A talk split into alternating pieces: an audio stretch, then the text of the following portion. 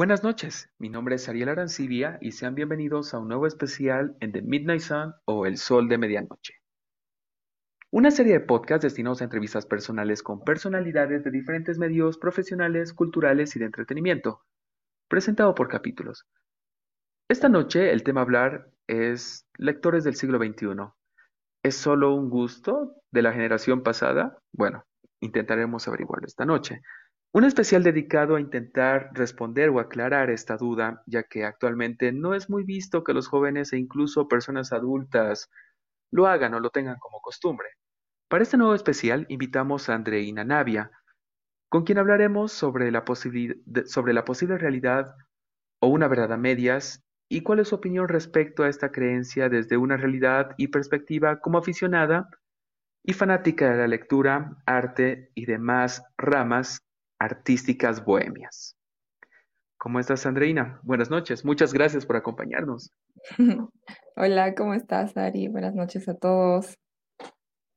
Buenas noches. Bueno, la verdad estoy bastante emocionado porque primero es la primera vez que te tenemos en el programa. Segundo, ah, fue una decisión bastante interesante el de poder tener esta, esta charla, especialmente al tema al que le estamos dedicando, ¿no?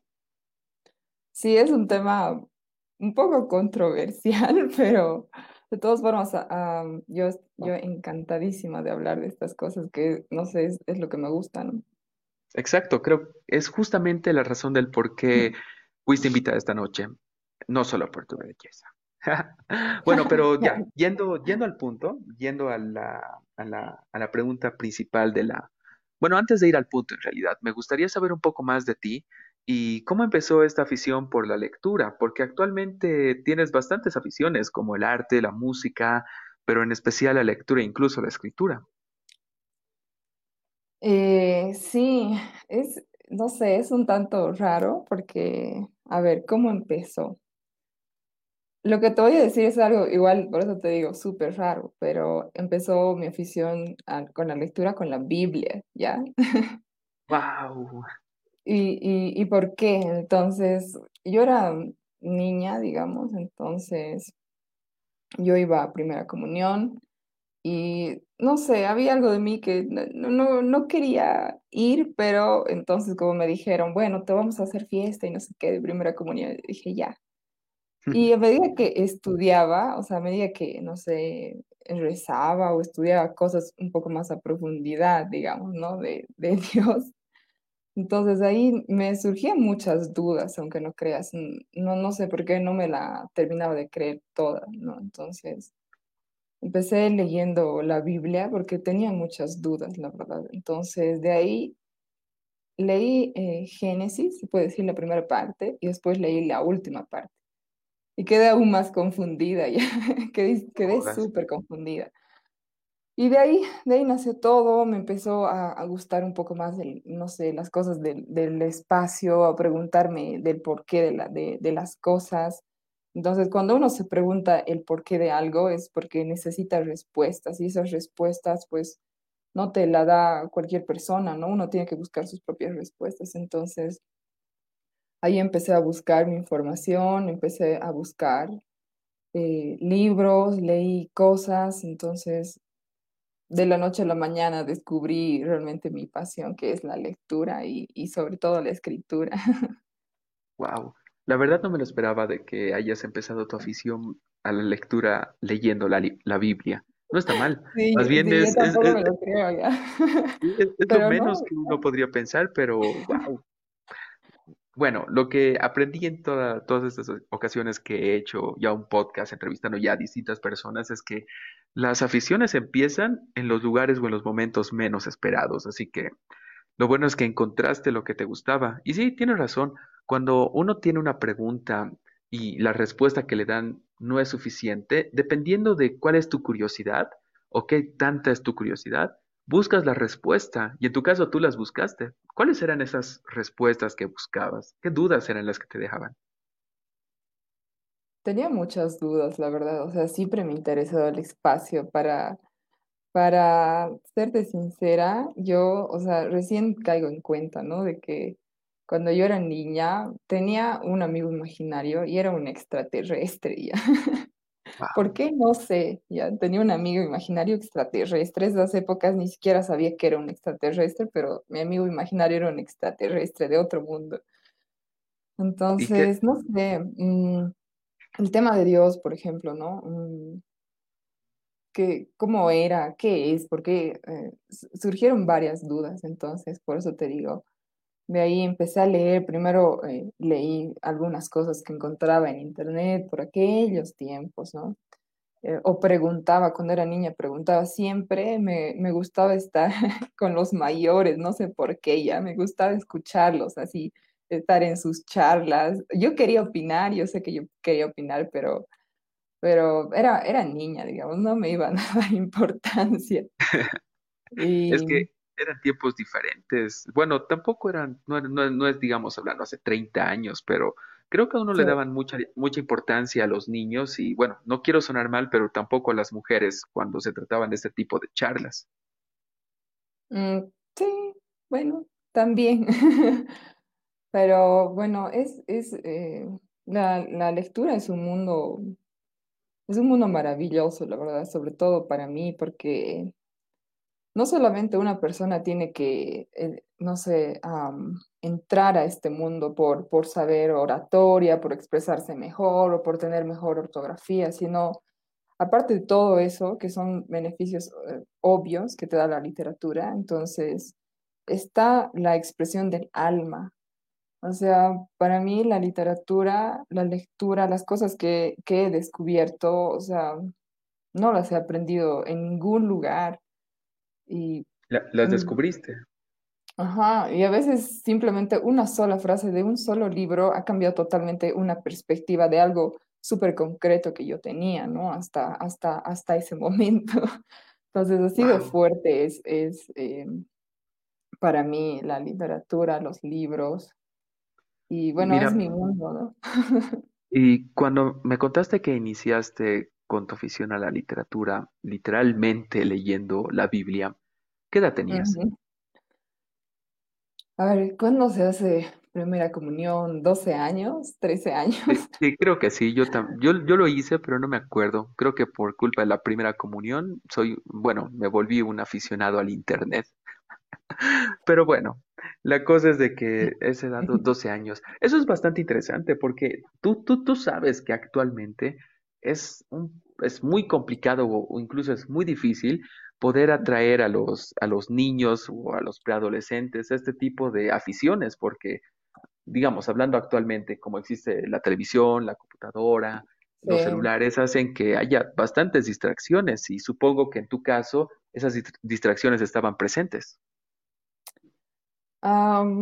Por alguna razón, no quiero sonar única y no sé qué, pero por alguna razón nunca me ha llamado mucho la atención la televisión. No sé por qué. Em, me aburría con ciertas películas con facilidad, no me gustaba ver la tele y ahora tampoco lo hago. em, No, no lo hago. Tal vez alguna vez por, por obligación de ver alguna noticia que, que, que no sé, me puede repercutir en mi vida, digamos, como un poco del tema de la política, de lo que está pasando ahora, sí, o sea, es por obligación también, ¿no? Pero después no, realmente no, ni siquiera tengo una tele en mi cuarto para que te des cuenta, entonces no la necesito realmente. Wow. Bueno, eso implica entonces que tienes una distracción menos para poder enfocarte más en las cosas que de verdad te gustan hacer. Bueno, como en este caso la lectura. Sí. Pero un pajarito me dijo que se llama Carlita, que te gustan los documentales. Sí, me gustan los me, me encantan los documentales, o sea, con los documentales no, no me puedo cansar, no me puedo cansar de verdad, entonces, sí, tal vez no, no, tal vez no suena bien decir que no veo tele, ¿no? Mm, pero podría decir que am, sí me gustan los No, documentales, me, me gustan películas donde, no sé, me- o sea, soy muy extremista en las cosas, mira, en pocas palabras, sí, en, po- en pocas palabras no te gusta la, la programación basura, como por ejemplo lo que emiten en muchos canales de nuestro país, que pueden ser Calle 13, ah, no, no es Calle 7, esos de No, Bailando por un 13 me gusta. Sueño, ah, no jodas, Bueno, pero ya. La, la- cosa es que tienes una mejor selección de, de contenido para, para verlo de manera personal, pero contenido que, que hace que aprendas un poco más, que, que sepas un poco más y que al mismo tiempo puedas responder tal vez preguntas o te enteres de datos los cuales antes no tenías conocimiento, pero que sí son útiles. Sí, o sea, por ejemplo, en ese tema de la televisión, a veces ni siquiera sé cuál es TV basura o, o- cuál no, la verdad, siéndote sincera, porque, o sea, como que lo paso, ¿no? Busco un rato y realmente la televisión no, para mí no es un, no es entretenimiento, ¿sabes? Y, y, y ver las noticias de, de acá me, me causa un poco de estrés porque a mí me encantaría un noticiero donde, no sé, digan estudiante de tal carrera, descubrió esto, deportista, eh, pura cosas buenas, o resaltar el talento que hay, o incentivar, hacer cosas buenas. O sea, yo a veces enciendo el televisor y veo a gente profesional en el noticiero. em, no sé, ¿qué te puedo decir? Eh, viendo la noticia de la señora Lupita, eh, se, se peleó con el señor José, digamos, y ahí todo, todo, todo un lío, toda una noticia ya eh, departamental de, de, de esas cosas. Y yo veo eh, hasta en redes sociales, ¿no? Que hay gente que realmente necesita un espacio en la televisión, se lo merece y no está. Tal vez por eso no, no veo televisión. Entiendo. Es que por mala suerte muchos, mu- muchas cosas en nuestro país no son valoradas de la manera en la que deberían serlo porque tú sabes, nos falta, nos falta mucho, nos falta mucha, mucha educación. Y es algo que me quedó bastante claro después de varios podcasts que tuve con algunas personas, los cuales yo presentaba una solución, pero ellos presentaban una solución más acertada y en pocas palabras esa solución era la educación. Si digamos la gente, la gente de nuestro país pudiera recibir una mejor educación, una una educación más, más capaz y, y hay- aquí ya no sé cómo poder especificarlo detalladamente, pero en pocas palabras recibir más educación para poder tener más cultura y poder ser, en pocas palabras, más inteligentes, para poder tener logros reales. Personas que, por ejemplo, se dedican al deporte olímpico, que se dedican a, a- estudios de inteligencia artificial, por ejemplo, o otro tipo de, de- de estudios de cualquier rama en nuestro país, no tienen el valor necesario, no tienen el apo- el apoyo necesario, porque creo que las personas que están a cargo de nuestro país no, no sienten orgullo por esas cosas, creo que sienten orgullo de no saber nada. Sí, este, ti- tienes mucha razón. Igual, em, aparte de la educación, ¿sabes qué? Siento que falta en muchas personas la, la pasión, ¿sabes? O sea, una persona puede ser, puede nacer con un coeficiente intelectual alto, lo que tú quieras, pero si uno no tiene pasión por las cosas que, que quiere o por las cosas que quiere conseguir, o sea, no lo va a lograr por más muy inteligente que sea. Entonces, aparte de, de un conjunto de nada más inteligencia y cultura, también tiene que haber pasión, porque la pasión es, es, eh, es eh, no sé, algo que te mueve, algo que te impulsa. No importa si vas a, a perder, si vas a ganar, o sea, es, para mí falta pasión en la gente, falta Es cierto, coraje. es cierto. Es que Creo que las personas que al final logran lo que, o sea, logran hacer lo, o se dedican a lo que les gusta, a lo, a- o se dedican a lo que le- a lo que les gusta, creo que lo lograron gracias a un momento inesperado, un momento de suerte. En tu caso es el haber entrado a primera comunión, leer la Biblia y adentrarte en este mundo que, que la verdad abierto tus posibilidades en tema de inteligencia, en tema de, de perspectivas, como también de cambios internos que te presentó, como otras personas que por cierto tipo de motivos y a veces mucha suerte lograron tener esas oportunidades. Y digo suerte porque es lo que falta en nuestro país también esas oportunidades para poder llegar, o sea, para que estas personas que posiblemente tengan la pasión no, no, no, no pierdan esa pasión por hacer algo que no les gusta. Por ejemplo, en otros países, no voy a detallar alguno porque ahora no está en mi cabeza, pero antes de terminar el colegio, te dejan escoger cierto tipo de materias para poder especializar, o sea, para poder enfocarte en esas materias que van a ir en consiguiente a lo que vas a estudiar en la universidad. En pocas palabras, te dan la posibilidad de poder prepararte a hacer algo que posiblemente te gusta. Pero aquí no es así. Aquí es, terminas y ya, ya ves qué onda. Es decir, muchos te dejan a tu suerte y muchos tienen, la muchos tienen esa suerte o pocos tienen esa suerte de poder encontrar ese algo que les gusta. Ahí, por ejemplo, es el caso de nuestra amiga Carlita, que cuando tuve el podcast con ella, fue muy interesante el cómo empezó el tema de su estudio, porque ella tampoco se lo esperaba. Así que la cosa ahora creo que sería ver cómo poder generar esas oportunidades para que estas personas con pasión no, no pierdan esa pasión con el tiempo. Porque tú sabes, creo que pasar los 18 años se vuelve complicado y cuando te das cuenta que la vida es complicada, ya no tienes tanto ánimo de poder continuar. Sí, pero sabes, o sea, muchas veces pienso, ah, ¿qué sería si la vida no fuera complicada? O sea, ¿qué sería si lo tendrías todo? Prácticamente no tendrías que hacer nada. Eh, aunque no creas el sufrimiento, es chistoso lo que te voy a decir, es como la cereza del pastel, ¿ya? El, el, sufrimiento, el dolor es como la cereza del pastel, es lo que le da la chispa a la vida, ¿sabes? Porque si todo fuera felicidad, nunca sabrías cuándo estás feliz, porque nunca habrías sentido un cambio. En cambio, cuando sientes, no sé, o estás en una etapa de, o no te sientes feliz o te sientes triste, cuando te sientes feliz realmente se siente bien, sabes que estás feliz, así como sabes que estás triste. Entonces, por eso yo siempre digo que, que el sufrimiento y todas esas cosas es, es la cerecita del pastel, que es necesario, es justo y necesario. Claro, estoy totalmente de acuerdo contigo, porque si uno no aprendería de, o sea, si uno no cometería errores o no pudiera vivir la, la experiencia opuesta a lo que uno está buscando, no sabría cómo se siente o, o si de verdad lo está logrando. Es, es, un muy buen punto, la verdad, Andy. Pero bueno, creo que ahorita nos estamos pasando de un tema al otro.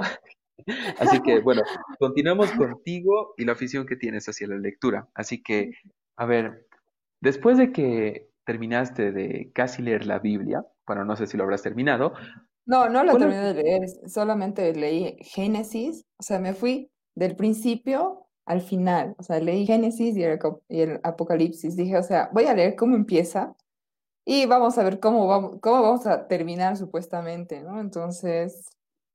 a ver, danos, tu, danos tu opinión de qué es lo que, qué es lo que dice, porque yo en lo personal no, no lo leí, tampoco nunca tuve el interés de hacerlo, pero parece que tal vez fue algo interesante. A ver, eh, no sé, ¿sabes? Este tema de la religión es muy delicado. No, no, sí, sí, tienes razón.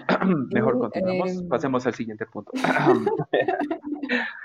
sí, hay Pero todo bien, o sea, todo bien. Aquí no, no tengo ningún problema con la Biblia. A mí me parece un cuento súper interesante. Cool, genial.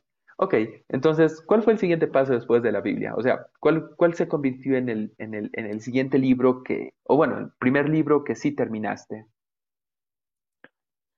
A ver, leí varios, ¿sabes? O sea, entre que te daban en el cole algunas cosas, eh, me, gustaba, em, sentía como que no leía, o sea, en algunos momentos ni siquiera sabía lo que estaba leyendo, simplemente la historia estaba en mi cabeza contándose sola, estaba viviendo el personaje, o sea, lo estaba sintiendo.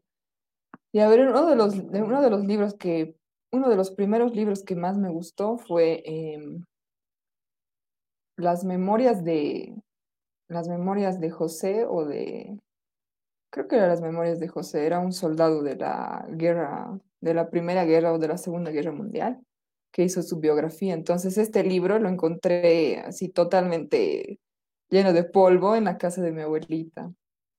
Wow. Y, desde que lo, vi dije, oh por Dios, y era, y era un libro súper antiguo, antiguísimo, no sé, tal vez era de mi abuela o no sé, ya te estoy hablando de un libro de que ha debido tener unos 30 o 40 años, yo creo. Tenía ese olor a libro viejito seguramente. Ajá, era exacto. Entonces leí y a partir de ese momento también, gracias a ese libro, me interesé por la, por la guerra, esta vez, por esa parte de la historia de la Segunda Guerra Mundial y investigué un poco y investigué por ahí, investigué por allá, empecé a leer y, y, de ahí nació también otra de, otra de, otra de mis, eh, no sé, eh, pasiones literarias, que es la historia.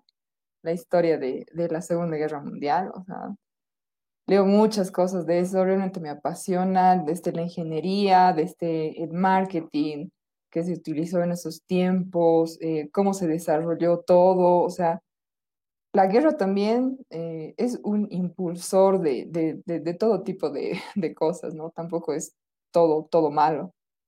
Entonces, en base a ese libro, también descubrí un poco más sobre, sobre historia, me gustó.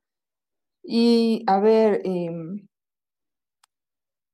para hallar tu, para hallar eh, mi camino, por así decirlo, de mi camino literario hecho a, hecho a mi medida, porque cada uno tiene, tiene diferentes gustos, ¿sabes? O sea, tú me puedes, tú puedes ser un lector también y lo que yo lea no te puede interesar en lo más mínimo, ni, tú, Sí, ni te- yo, o sea, ¿no? O sea, cada uno tiene.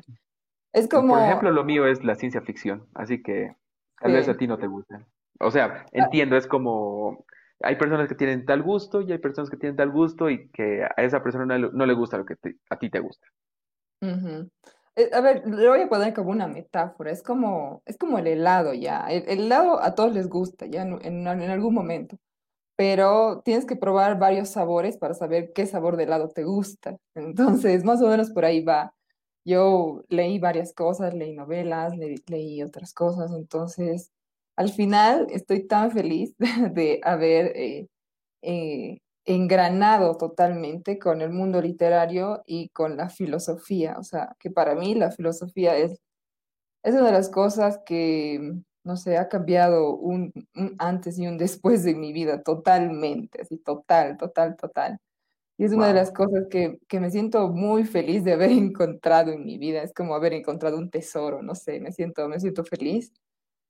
Y lo bueno de los libros es que todo lo que tú lees, todo lo que tú eh, ves, todo lo que tú sientes en eso, nadie te lo va a quitar jamás. O sea, eso se queda no sé si hay vida más allá, no sé, pero sí, si hay, pues eso también te lo llevas, ¿entiendes? Es, es inmortal. qué genial. ¿Y cómo podrías describir las sensaciones que tienes cuando, por ejemplo, lees una historia que te gusta? A ver, una de la Segunda Guerra Mundial, una, una de filosofía, una de alguna experiencia en particular. Cuando lees, cuando agarras el libro, empiezan las palabras y literalmente podríamos decir que te transportas a la historia, que en, como si te entrarías al libro y empezarías a ver todo lo que el libro te describe gracias a las palabras que se expresan ahí. A ver, ¿sabes por qué eh, me interesa el mundo de la filosofía? Porque no necesito leer 500 páginas, 1000 páginas, o sea, a veces es muy, a veces es un poco complejo de leer, ¿para qué? Pero en media página te puedes, eh, te la puedes pasar, te la puedes pasar una semana pensando, ¿sabes? O sea, no es, eh, a ver, o sea, mejor, mejor, mejor. Tengo aquí una, tengo aquí un libro de, de mi autor favorito y te voy a, te voy a explicar cómo va, cómo me siento. Ok. Mm, Ya. A ver, o sea, yo simplemente subrayo las partes que, que, que, Las más importantes para ti sí, o o sea, que me que... llegan a importar, que, que, no sé, me gustan. A ver, aquí está. Esta es la, la primera página de la, del libro de uno de mis autores favoritos. Ok. Y dice, las grandes cosas exigen que no las mencionemos o que no nos refiramos a ellas con grandeza. Nada más, es eso. Es una frase que, a ver, la, la vuelvo a leer. Las grandes cosas exigen que no las mencionemos o que nos, o que no nos refiramos a ellas con grandeza.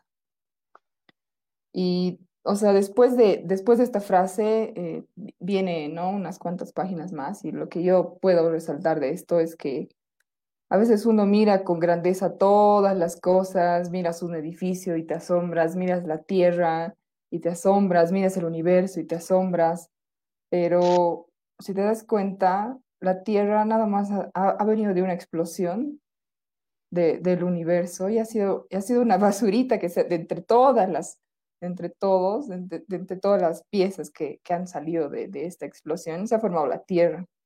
Y un edificio, ¿con qué está hecho? Simplemente con ladrillos, uno tras otro. Y, o sea, a veces las grandes cosas en la vida están, hecho, están hechas nada más de simples detalles, como, wow. como nosotros.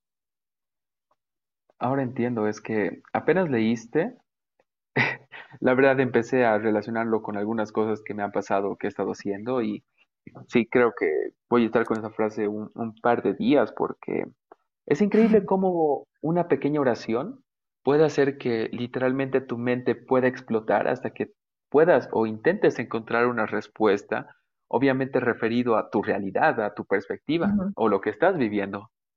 Uh -huh. Es la verdad. Seguramente es, um, ¿cómo se dice? Adictivo. O sea, seguir eh, buscando, leyendo y encontrando frase tras frase tras, tras frase que haga que, que tu mente explote cada vez, una vez más, uh -huh. y, y, y, sigue y sigue.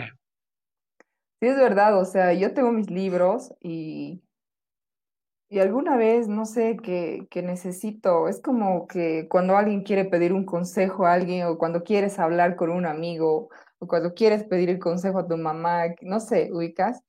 Cuando necesitas de alguien, yo voy y abro cualquier página y leo alguna frase que yo había subrayado en algún momento y, y, y me transmite la misma sensación, ¿sabes? Entonces, es como un, un, un consejero, un sí. amigo.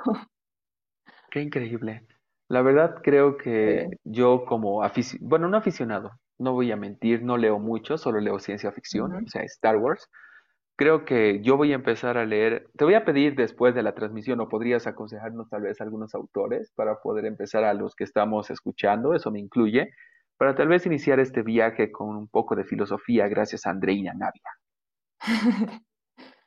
Entonces, muchos, eh, muchos me preguntan eh, cómo lees o cómo puedo empezar. Eh, es raro, imagínate aquí ¿cómo? en Bolivia, específicamente en Cochabamba, donde creo que el, el, vivir de cada persona es la comida, encontrar una persona que le guste la lectura joven es complicado. Bueno, o no, o no, o, o están escondidos y es difícil encontrarlos tal vez. No todos salen a fiestas, Andy. Te voy a contar una anécdota bien chistosa ya. Ok, a ver. Cuando yo empecé mmm, con esto de la lectura, no había gente de mi edad con la, con la que pueda hablar de las cosas que yo quería socializar, ¿sabes? Tenía la desesperación total de eh, hablar con alguien y, y, decir, ¿sabes esto? Esto leí, ¿qué te parece? O no sé, entonces en algún momento cuando había una reunión familiar y estaban mis primas y todas hablaban de, digamos, cualquier cosa, ¿no? Que tu ropa, que no sé qué. Entonces yo quería entrar con mis temas existencialistas, ¿ya? Y varias veces, me, o sea, varias veces como que me miraban y me botaban así como que, ay, otra vez, así. No me jodas. Y me, y me decían el pitufo filósofo, ¿ya? Y, y, o sea, cada vez que yo me acercaba, así, no, el pitufo filósofo, yo no. Ay, es, es verdad, que... o sea... No, son cosas que pasan. Por ejemplo, sí. eh, hace una semana tuve una entrevista con un creador de contenido bastante interesante, que es mexicano, y opinión, y, y personalmente mi youtuber favorito de Star Wars. Él me comentaba oh. de algo similar, y la cosa es de que las personas que tenemos un tipo de afición que no es tan común en nuestra sociedad, es muy difícil poder compartir las cosas que nos gustan con otras personas y más aún poder encontrar a las personas que compartan ese mismo gusto. Pero cuando las encuentras, te sorprende. En mi caso, como fanático de Star Wars, conoces a personas así, pero son gorditas o no hablan mucho o son estos o el otro y es como, no, no, no, no, no lo digo en ningún, en ningún mal sentido, sino de que yeah. generalmente no son muy sociables. Ah, yeah. Y eso, eso, eso, es lo complicado, pero siempre hay esas excepciones con las cuales puedes compartir, pero encontrarlos es lo difícil. Es verdad, o si no, o si no los encuentras, andas traumando a la gente como yo, ¿sabes? los que me conocen, me conocen. Bueno, la Carlita... Hablar, no paro, o sea, cuando empiezo a hablar no paro, soy historia sin fin. Si tú me hablas de de un lápiz, te voy a filosofar del lápiz, te puedo filosofar de cualquier cosa, así hasta morir me puedo hablar. Es que siempre hay que, sie- siempre hay algo, siempre hay algo que decir. Por ejemplo, ahorita la, la Carlita en un comentario dice, te amo, amiga. No, no, mentira. Nos dice, aprendo demasiado de ella. Y seguramente es cierto, porque ella se nota que te quiere harto. Creo que es tu mejor amiga. Bueno, yo lo Sí, sé, solo estoy hablando hermana. sinceramente. Sí, exacto. Y la, cos- la, la cosa es de que, por ejemplo, cuando encuentras esas personas, uno se podría decir que no se siente completo, pero se siente más cómodo porque por fin puedes compartir y que te compartan esas cosas que a ti te gustan. Sí, el otro día vi una, una frase que me gustó demasiado de, de la amistad y dice que ¿Qué puede significar la amistad más que encontrar una persona con la que puedes ser tú mismo y puedes decir lo que realmente piensas y lo que quieres? Eso es amistad. Ah, la verdad suena muy, muy, muy real, pero es complicado. O sea, en Es lo complicado. personal es complicado porque yo pocas personas he podido conocer con las cuales he podido ser yo al 100%. No sé cuál habrá sido tu caso. Es verdad, pero en algún punto, mm, gracias, no sé, a, a, a- Mira, aunque voy a decir que la mayoría de mis autores no terminan bien, o, son locos, o son borrachos, o son fumatéricos o mueren de situaciones feas, digamos, pero ah, lo que he aprendido de ellos es que uno debe ser como, como es y, no sé, hacer lo que te gusta, encontrar tu pasión, porque la vida no, no es larga, o sea, uno no tiene la oportunidad de hacer las cosas mil veces. A veces se te presenta una oportunidad y, y es la única oportunidad que vas a tener en toda tu vida. Entonces, a veces la gente se comporta como si fuera eterna, sabiendo que somos personas inmortales, que algún día todos no vamos a estar en la tierra y que debemos comportarnos como lo que somos y hacer las cosas que nos gustan y decir las cosas que nos gustan. Yo sé que muchas de las cosas que podemos hablar o palabras que salen de nuestra boca eh, no pueden gustar a todos y nunca lo vamos a conseguir. O sea, nunca yo voy a, a, hablar exactamente lo que a una persona le interesa. Yo sé que a muchas personas nos gusta una cosa, a otros otra, entonces la gente que está a tu alrededor la gente que, que, que, que te comprende, que, que, te escucha, y si dices algo erróneo, pues te corrige y eso es amistad, ¿no? Cierto, porque, am, bueno, no voy a aumentar nada porque ya lo dijiste todo, la verdad. Sabes, por ejemplo, lo que dices es cierto sobre que nuestra vida es efímera, es, es, es muy corta y por mala suerte. Sí, y por mala suerte muchas personas no la aprovechan en, en su, en su totalidad por seguir tal vez cierto tipo de parámetros, cierto tipo de reglas, las cuales muchas veces están establecidas por, por la, bueno, por las costumbres de la sociedad en la que vivimos o, o que fueron inculcadas por nuestra propia familia. Y creo que el reto muchas veces es poder dar ese paso y salir de eso y poder encontrar lo que, bueno, quién eres y qué es lo que te gusta. Pero es un paso muy difícil, un paso que no muchas personas pueden lograrlo. El, fue mi caso también cuando era un poco más joven. Tampoco soy tan viejo, pero ya voy a cumplir 26. Ya, somos Pero jóvenes. Sí, somos jóvenes, pero la cosa es de que dar ese paso al principio es complicado, tienes miedo, no, no, no, no sabes cómo hacerlo porque o no tienes la suerte de que haya alguien que te guíe o no tienes los libros, como en este caso fue tu caso, así que lo único que te queda es aprender e intentarlo. Y bueno, creo que uno puede seguir adelante y, o sea, dar ese, ese paso con pasión y con valentía, con un salto de fe en pocas palabras. Perdón, me puse un o cacho sea, intenso. no, tranqui. O sea, y a veces una persona no solamente tiene una sola pasión, o sea, pucha, tengo una sola pasión y si no lo consigo, pues mi vida está arruinada. No, a, mí, a mí realmente me apasiona mi carrera, a mí me gusta, me gusta la ingeniería civil, a mí, a mí me encanta, digamos, ¿no? Si no, Si no, pues no, no, no sufriría, no aguantaría todo lo que, lo que he aguantado, así que los que, los que están en la misma situación ya saben. Y también, aparte de eso, me apasiona, me, apasiona me apasiona mis libros. Eh, me apasiona demasiado la música y tú lo sabes, o sea, la música realmente es en mi vida una de las cosas más importantes que hay. Em, me, me apasiona igual escribir, yo sé que igual soy una aficionada con eso, pero me gusta escribir. Y es, es lo, es Bueno, lo que te digo, uno tiene, uno, uno no solamente tiene una sola pasión, o sea, puede tener varias, las que tú quieras. es cierto, porque, bueno, creo que no hay que perder el tiempo y aprovechar el poco tiempo que nos quede, que tenemos para poder explorar y tal vez conocer nuevas cosas que nos gustan.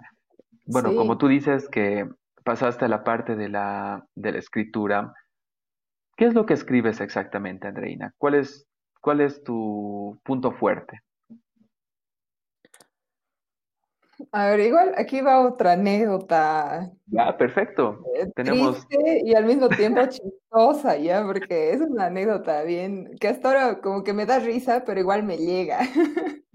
ok, Eh, a ver, desde pequeña escribía poesía, ya, o sea, escribía poesía, me, me gustaba la poesía, me, me nacía la poesía. Entonces, yo tenía un, un cuadernito de esos, no sé, antiguos, no, no sé cómo describirlo, ya tenía un cuadernillo de unas 100 hojas, entonces, alrededor de más o menos tres años de mi vida, tipo como, a ver, 12 o sea, niña, niña, niña, 12 13 14 más o menos ya. Escribía poemas, cuentos, de todo en mi cuaderno, en mi, en mi cuadernillo.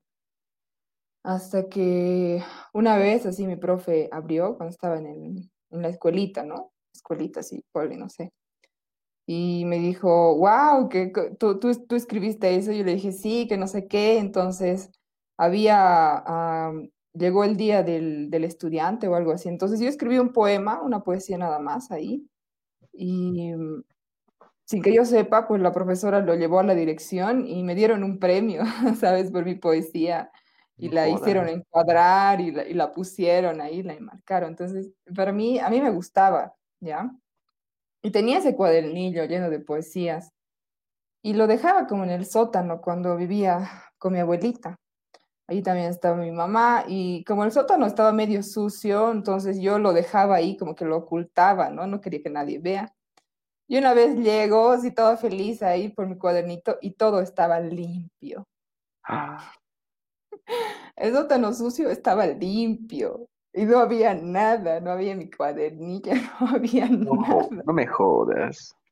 no había nada, te juro, nada. Entonces yo como que ya asustada, desesperada, o sea, voy y le digo a mi mamá, mamá, o sea, ¿dónde están las cosas que estaban aquí? ¿Quién limpió? ¿Cómo se atrevieron? ¿Y qué te Y me dijo? dice mi mamá, que lo quemó, o sea, que quemó todos los papeles que estaban ahí y así. Entonces, quemó mi Ay, cuadernillo, quemó mi cuadernillo y yo lloré como toda la noche, te juro, casi me muero.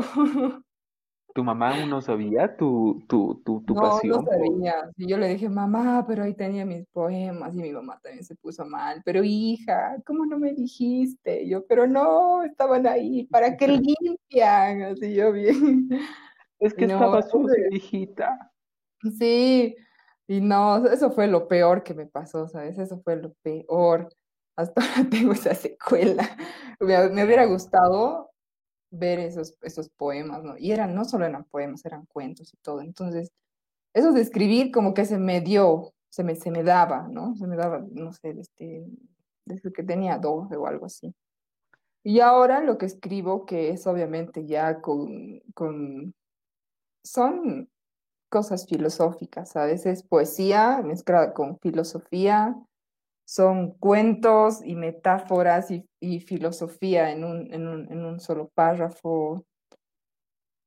No sé, puedes encontrar lo que, lo que tú quieras en, en esas, en esas, en esos pocos cuentos o poesías que yo escribí. O sea, uno puede, puede imaginarse muchas cosas. Por eso, eso, eso es lo que me gusta de la filosofía, que no solamente te da un mensaje, depende del, de, de quién lo lea, ¿no? Entonces, eso, eso es lo que escribo.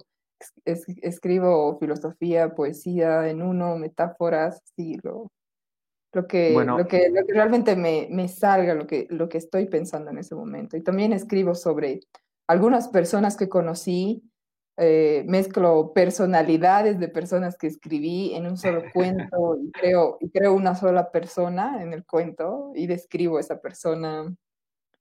Eh, también te conté, ¿no? Que una de las cosas que hice fue eh, escuchar una canción, ¿ya? Una canción. Y en base a esa canción, o sea, yo pensé, como tú, eh, no sé, eh, puedes traducir del inglés al español, puedes traducir del alemán al español, muchas cosas pueden ser traducidas, o sea, yo puedo convertir, o sea, yo pensé, yo puedo convertir una canción en, en literatura, una escritura, entonces, escuché la canción y escribí la canción, ¿entiendes? No, les, no escribí la letra, no escribí nada, sino escribí lo que esa canción me hacía imaginar, ¿ya? Entonces esa fue mi primera traducción de música a literatura. no sé si, si es raro o, o, no sé, la verdad. No, la verdad es muy interesante. Por suerte tuve la posibilidad de poder leer contigo, incluso, parte del trabajo que tú hiciste y a ver, contando a nuestros espectadores, era una noche loca con pura agüita mientras charlábamos, nada de alcohol por si acaso, solo agua y una buena charla y música. Y en un punto... la, música, la música es la clave de todo. Exacto. Y en un punto ella me, di, me, me, me comenta justamente sobre todo esto, sobre, sobre, que, sobre lo que ella escribía, sobre su, su, su poesía, su literatura y me comentó también de la traducción que acaba de contarnos a nosotros. Y me pareció bastante interesante, pero al mismo tiempo muy raro, porque jamás había escuchado esa, ter esa terminología de escribí la, can la, canción. O, bueno, creo que me dejo entender. La cosa es sí. de que en un punto ella, ella me pasa un link para poder leer una de sus, uno de sus poesías, uno de sus cuentos. Sí. Y, le digo que lo lea, por favor. Ella empieza a leerlo y mientras ella lo leía, lo, lo leía con ella y de la nada ah, empiezo a leerlo con ella cuando termina un párrafo y empezamos a intercalar párrafos y la verdad uh -huh. fue, fue muy inspirador, Andy, porque lo que escribiste ahí pareció muy, muy, muy personal. Y yo estoy muy agradecido de haber podido compartir esa experiencia contigo. Mira, si no te molesta, me gustaría colocar en la descripción de este video más adelante, o bueno, cuando terminemos el podcast, el link de tu, de tu trabajo para que las personas que nos están escuchando o que nos están viendo o que nos van a escuchar puedan, puedan ver qué es lo que tú estás haciendo. Claro, no hay problema, si quieres lo pones ahora y si alguien tiene alguna pregunta o quiere, no sé, inquietudes, puede preguntar yo, yo respondo. Sí, aquí hay, bueno, no hay micrófono abierto, pero sí ella va a responder cualquier pregunta que ustedes gusten. Pero, a ver, aquí ya en los comentarios nos pasaron alguna que otra preguntita. Primero, mira, la Carlita nos dejó el link del, de donde podemos Ay. leerlo. Qué buena onda. Hola, Carly. Sí. Carlita, Ahora. te quiero. A ver, aquí alguien dejó una pregunta, pero no sé si se podrá responder. Te la voy a leer. Hola. ¿cómo están? Me gustaría saber qué opinan sobre la saga de Dune a nivel literario y más allá. De paso, si pudieran escribir una novela, ¿de qué les gustaría hacerlo? Bueno, no sé si leíste Dune. No, no tengo idea de quién es Doom, pero eh, si tienes alguna frase o algo que lo identifique, o sea, podemos hablar de eso, o no sé, te puedo decir qué me parece. Bueno, Y Dune, antes de que respondas la otra parte, Dune en realidad es una saga literaria de ciencia ficción que tenía que hacerse una película en los años 60 con Mick Jagger como protagonista y otros, oh, otro, otras, otras, no sé cómo decirlo, otros rostros famosos de la época, pero que al final no pudo lograrse por temas, eh, creo que financieros. Y ¿y este, sobre al qué año, trata más o menos? O sea, mm, ¿qué em, no te voy a mentir, tampoco sé. Ya, Así que yo tampoco puedo responder eso. Lo único que puedo es dar una información general, pero personalmente o específicamente no sé de qué trata Dune. Así que creo que Nicolás nos ha dado un poco de tarea de audio. ¿Sabes? O Ah, sea, eso es lo que me gusta, que, que, que alguien me, me, me pida la opinión de algún libro o de algún pensamiento, ¿sabes? Em, yo lo busco, ¿En yo lo busco, no me, no me quedo con la duda.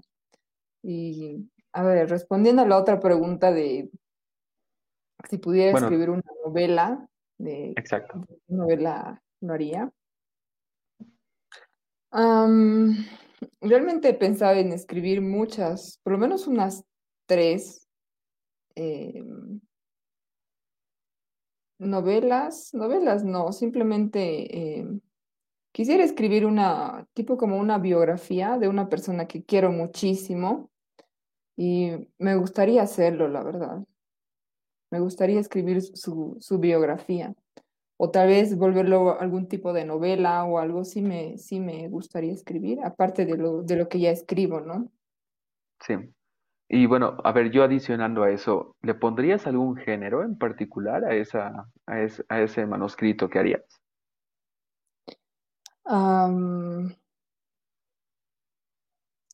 ¿qué género?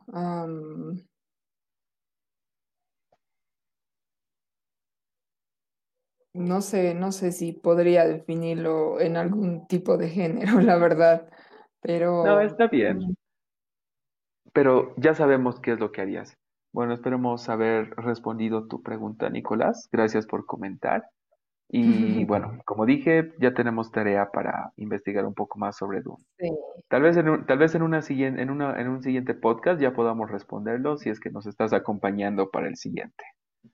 Ok, entonces, continuando con el tema de esta noche, me gustaría saber cuál es tu opinión sobre la, la generación actual acerca de los, de las ah, pasatiempos, aficiones y, y cosas a las que se dedican actualmente, porque seamos sinceros, es muy complicado ahora poder encontrar a personas menores de 16 años que tengan una afición por la lectura.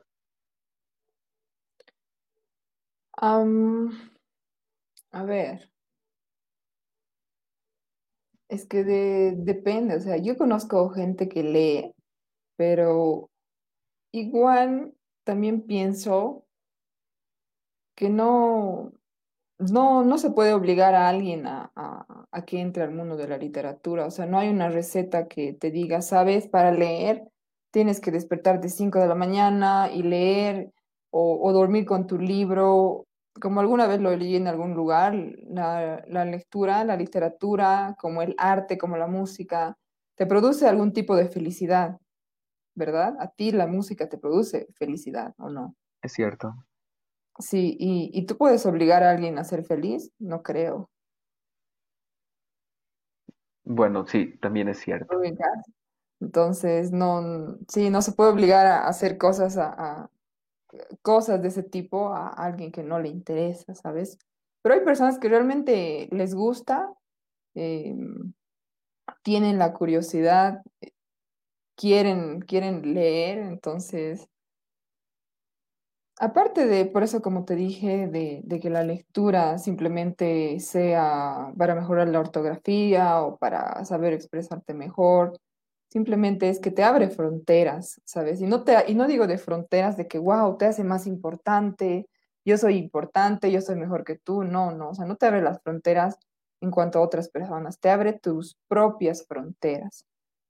Eh, creo que eso es lo más importante de la literatura y y sería muy diferente eh, el medio en el que vivimos si, si, si la mayoría lograríamos romper algunas de nuestras propias fronteras. Entiendo. Y, por ejemplo, me gustaría saber cuáles fueron las, rom- las fronteras que tú has roto a lo largo de todos estos años. Bueno, una pregunta un poco más fácil. ¿Cómo Ujú. podrías describirte antes y cómo te podrías describir a- ahora? Bueno, a ver, am, antes de los libros, tal vez puedo decir que los libros han, han, han hecho en mí algún tipo, han- algún tipo de equilibrio, o sea, me causaron algún tipo de equilibrio. Mm, antes de empezar con, con el mundo de la, de la, de la literatura, yo era tal vez una persona demasiado, demasiado que yo, yo sentía que vivía en una burbuja ya, que realmente me sentía en una burbuja, o sea, ahora como estoy, me, me veo atrás y, y, y realmente estaba en una burbuja, sentía que no, no, no pisaba la realidad, no, no sentía muchas de las cosas que, que hoy siento, no tenía la calma que ahora tengo, eso es lo, lo que más agradezco. Era como que me dejaba llevar mucho por las emociones, ¿sabes? No había un equilibrio en mí, eso es lo que yo sentía. Y eso te estoy hablando de mis 13 años, ya tampoco es que era, uh. Entonces, desde muy temprana edad siempre he sido un poco, un poco, no diría madura, sino ah, pensaba un- con un poco más de criterio, o sea, un poquito más pensaba las cosas antes de decirlas o hacerlas, así un segundo más. Eso es lo que me trajo la filosofía, de que a veces podía saber la respuesta de algo, pero si lo mejor era callar, me callaba, ¿sabes? Entonces, eso es lo que me trajo la literatura, me, me trajo eh, el equilibrio que yo necesito, ¿no? De la razón y el corazón. entiendo. Es que parece que te convirtió en una, en una mejor persona. Sabes, lo que dijiste hace rato sobre que no se puede obligar a, a alguien a hacer algo que no le gusta es, es, es, es cierto.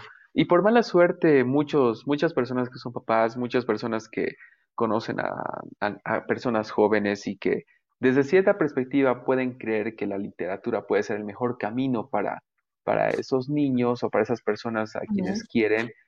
El- lo que muchas veces no entienden es que no es tal vez em, la for no, ay, ¿cómo lo puedo describir? Esto ya es un poco complicado. Muchos creen que solo por darle un libro y obligarlo a leer van a lograr de que, de que, de que lo hagan y que ese, ese, ese cariño crezca con el tiempo. Creo que cada uno tiene que descubrir su afición, su, su gusto por, por, por, por, por, por esto, porque creo que cuando alguien hace algo obligadamente, nunca lo va a hacer bien o nunca va a salir bien. O sea, y ahora acabo de pensar en algo, justamente en lo que dijiste, o sea, lo acabo de pensar ahora.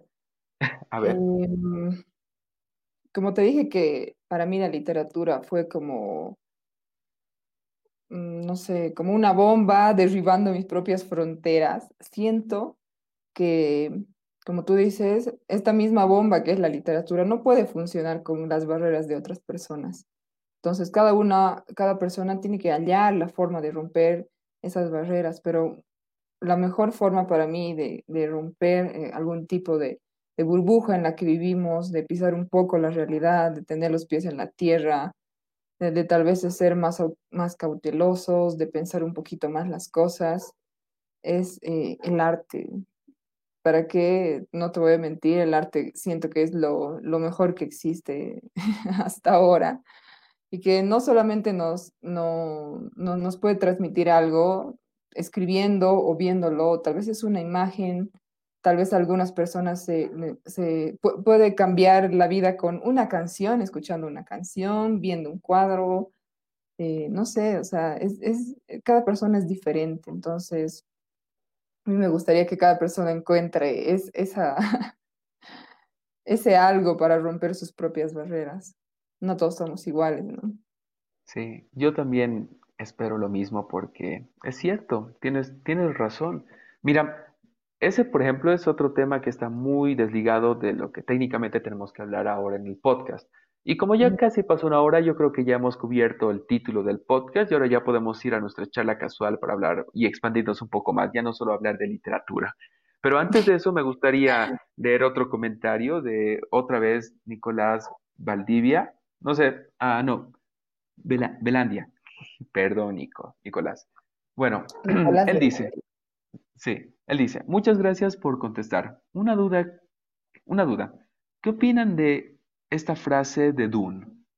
Una vez los hombres tomaron su pensamiento sobre la maqui- sobre las máquinas con la Uh, esperanza de que los, de que estos los liberaría. Pero eso solo permitió que otros hombres con máquinas los esclavizaran. Empieza tú. Este- sí, este realmente es un tema que lo he visto mucho. Eh, para mí, mira, te, voy a, te voy a dar un ejemplo ya. Estamos tan sumergidos dentro de la tecnología. La tecnología obviamente ha sido creada por nosotros. Las máquinas que utilizamos han sido creadas por nosotros que literal nos, de alguna manera, ahora nos sirven como una herramienta, ¿verdad? Estamos hablando, no estoy, no estamos de tú a tú, muchas personas nos escuchan, eh, nos pueden preguntar, eso es, eso, eso es genial, ¿no? Pero de alguna manera, manera si te das cuenta, em, cuando ves a la gente en la calle, todos están con, con los celulares, en, en varias reuniones están, están con sus celulares o están con algún dispositivo digital inteligente y que prácticamente no viven, viven más el mundo de la realidad virtual mediante una máquina que la realidad física, ¿no? Que es la que de verdad importa. Y mira, am, yo siempre, a veces, ¿no? Desconecto mis redes sociales durante, no sé, una semana, una vez te, cuento, eh, desactivé mis redes sociales una semana, nada más, una semana ya. Y cuando entré, me sentía totalmente perdida, ¿sabes? No entendía ni, de, ni los memes que decían, ni las cosas que publicaban. Era como si haberme desconectado una sola semana de, la- de- de Facebook, de, de mis redes sociales, me había perdido del mundo, o sea, me había perdido de muchas cosas. Y eso me, me, asusta de alguna manera porque, ¿qué tal si alguien decide no tener redes sociales? ¿Tú qué pensarías de una persona que, que no, que no que no está dentro del, de, de este mundo. ¿Tú, tú Bueno, qué? a- te voy a responder de la manera más dramática. Ya, Esa persona debe estar loca, o sea, estamos, eh, ¿cómo me voy a comuni- comunicar con él? ¿Cómo voy a invitar a una fiesta? ¿Cómo, voy- cómo me va a contestar? ¿Cómo voy a saber si ya está llegando? Bueno, creo que eso es suficiente. exacto, ubicas. Y ahí está el detalle. Entonces, después de eso, yo realmente me asusté y dije, si no estás aquí, o sea, si no estás aquí ahora, no estás, o sea, no existes, no existes para el mundo. Ubicas, o sea, Sí, yo sé que las redes sociales son, una gran herramienta, para mí son una gran herramienta, la verdad.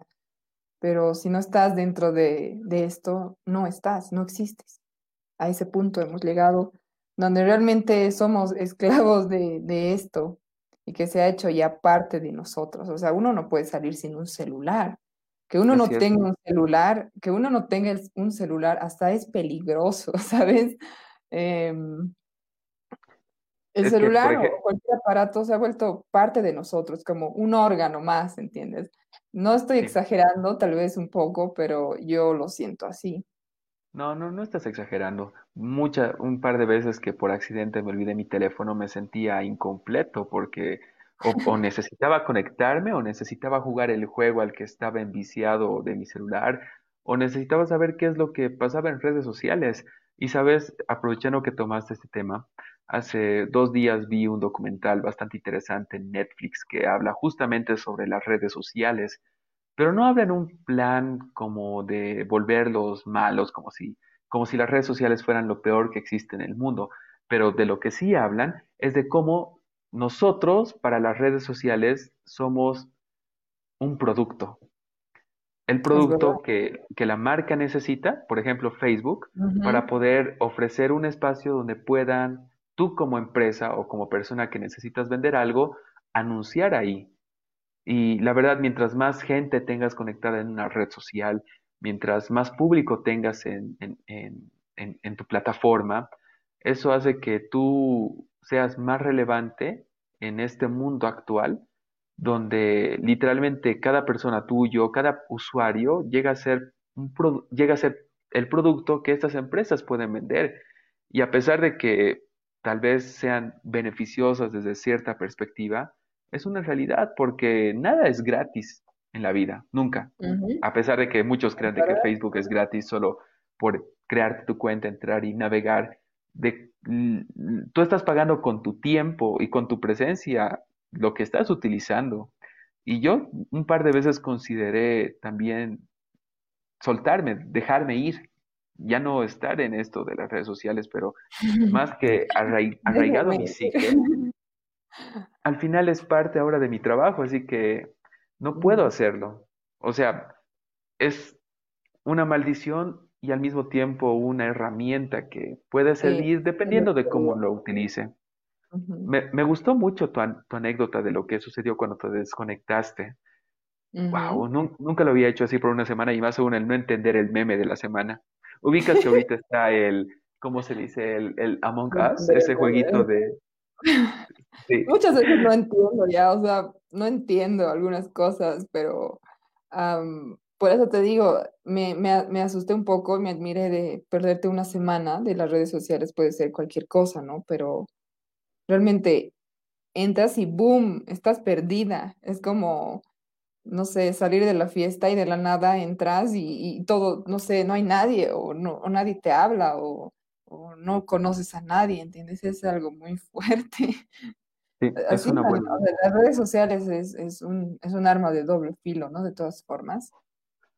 Bueno, depende de cómo cada uno lo utilice y también qué tan mentalmente estable sea la persona, porque, ¿sabes? A veces no entiendo, por ejemplo, a las personas que solo porque alguien ha comentado algo que no, no sé, generalmente esto pasa en las parejas. Por ejemplo, una pareja ve que una persona del sexo opuesto está comentando algo en la foto de esa otra persona que de pura casualidad es tu novio o novia.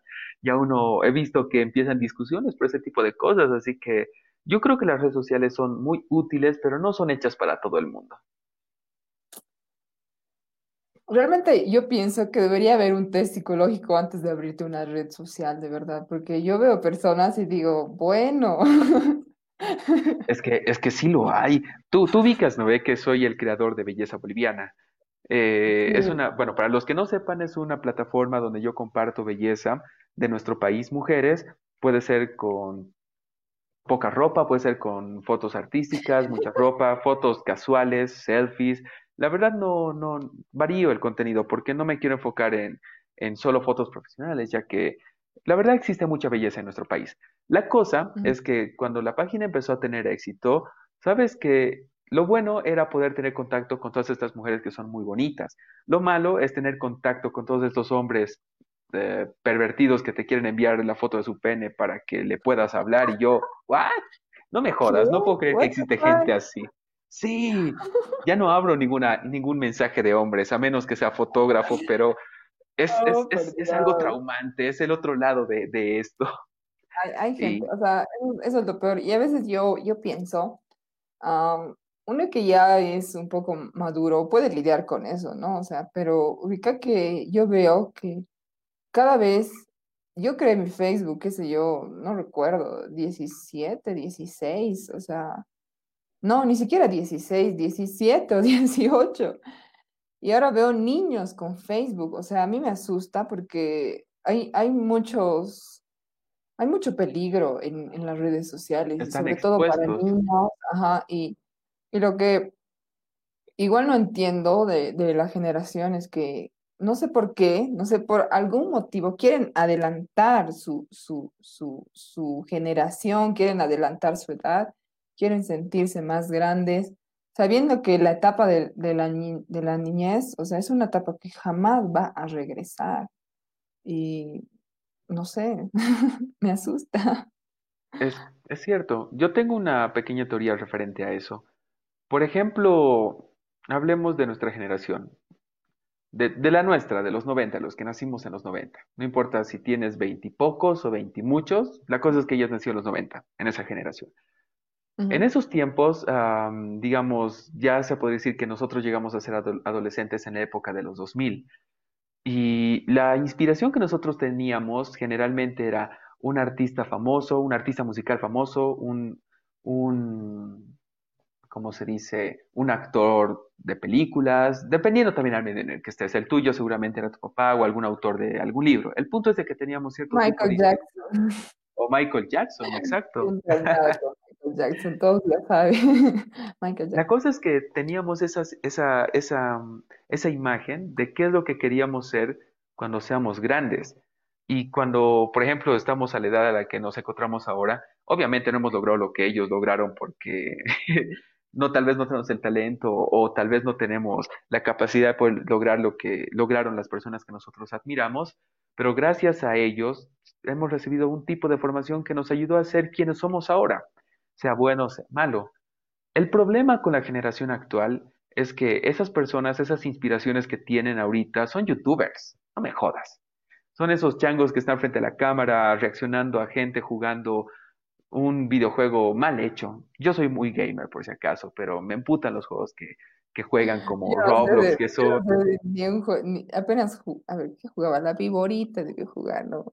No, está bien. O sea, todos tenemos, como tú dijiste, gustos, pero la cosa es de que las inspiraciones que tienen actualmente las personas jóvenes, los de esta generación, son son niños o adolescentes que intentan conseguir un poco más de atención y eso es lo que ven los niños de ahora. Ven esas personas adolescentes intentando conseguir atención y ellos empiezan a imitar eso y, y creen que el ser adulto o llegar a ser adulto o por lo menos crecer es convertirse en lo que están viendo, o sea, el ejemplo que tienen, a menos que tengan papás que sepan cómo guiarlos, pero de la mayoría he visto que es, que es así. El internet los está formando. Igual, sabes, hay, hay, am, he notado, ¿no? Que no sé por qué en, en la, tal vez ah, incluso en, mi generación, o sea, hablando de generación me siento vieja, o sea, ya, en, en las redes sociales, un, un, unas ganas, o sea, yo veo de, de, querer encajar con todos, ¿sabes? De, de no, de, que todos te caigan bien, de que tú caigas a todos, así, de, no sé, o sea, unas ganas de, de que, no sé, ¿cómo te puedo decir? Ya lo dijiste, de caer bien Ajá, a todo el mundo. de caer bien a todos, y de eso no se trata. Por, por eso, como te dije, tú puedes ser la mejor persona del mundo y va a haber alguien que no le vas a caer, no porque no, no porque no seas malo, sino que simple por- simplemente porque no.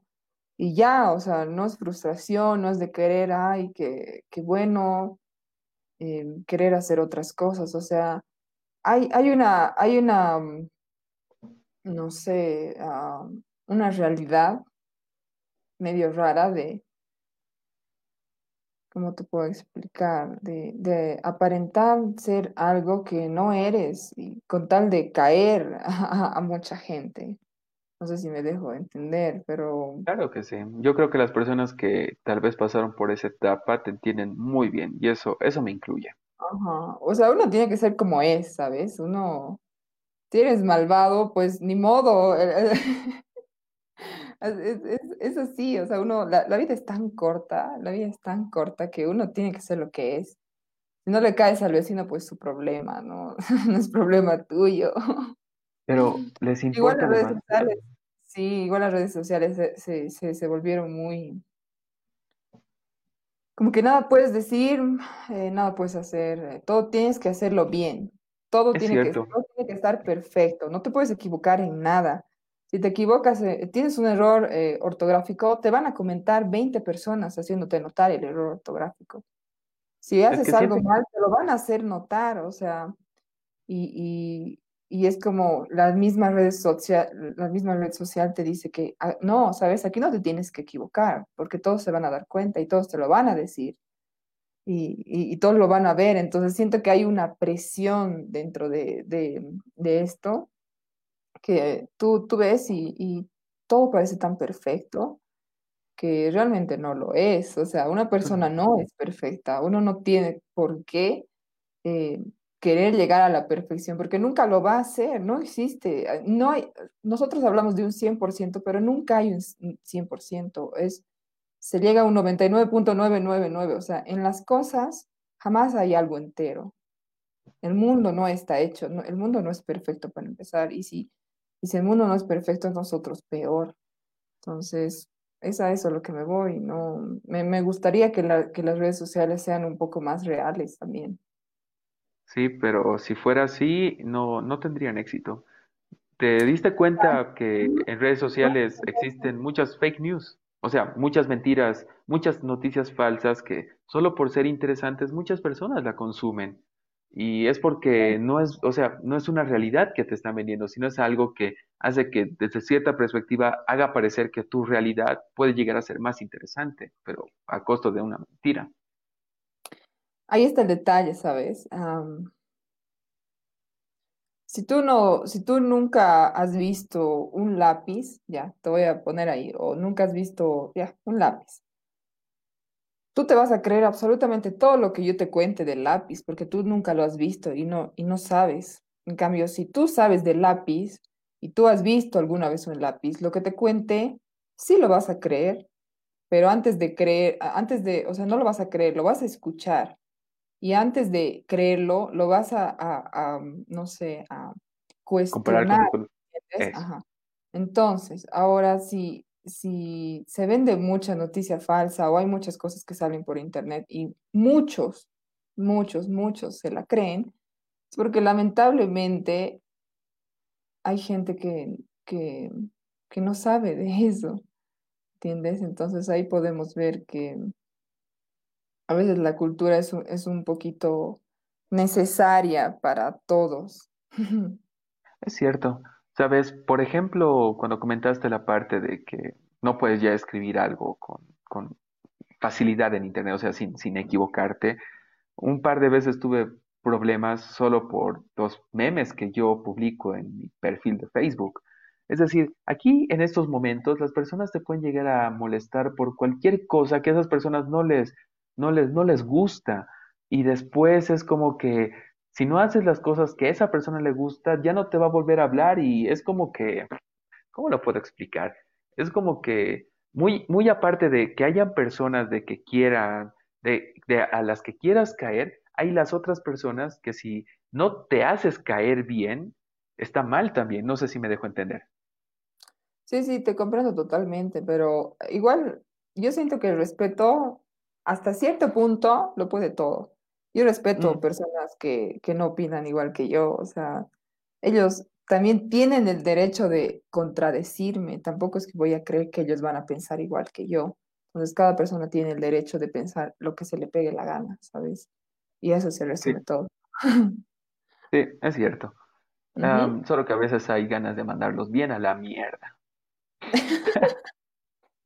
Pero paciencia ante todo. Para los que nos están escuchando, paciencia ante todo. Y la palabra que utilicé no es una mala palabra, solo es una palabra que a la gente no le gusta escuchar. Es miércoles. Ah. Ok, a ver, eh, pasemos un cacho a los comentarios antes de continuar. A ver, eh, aquí hay alguien que nos di- dijo algo bastante interesante.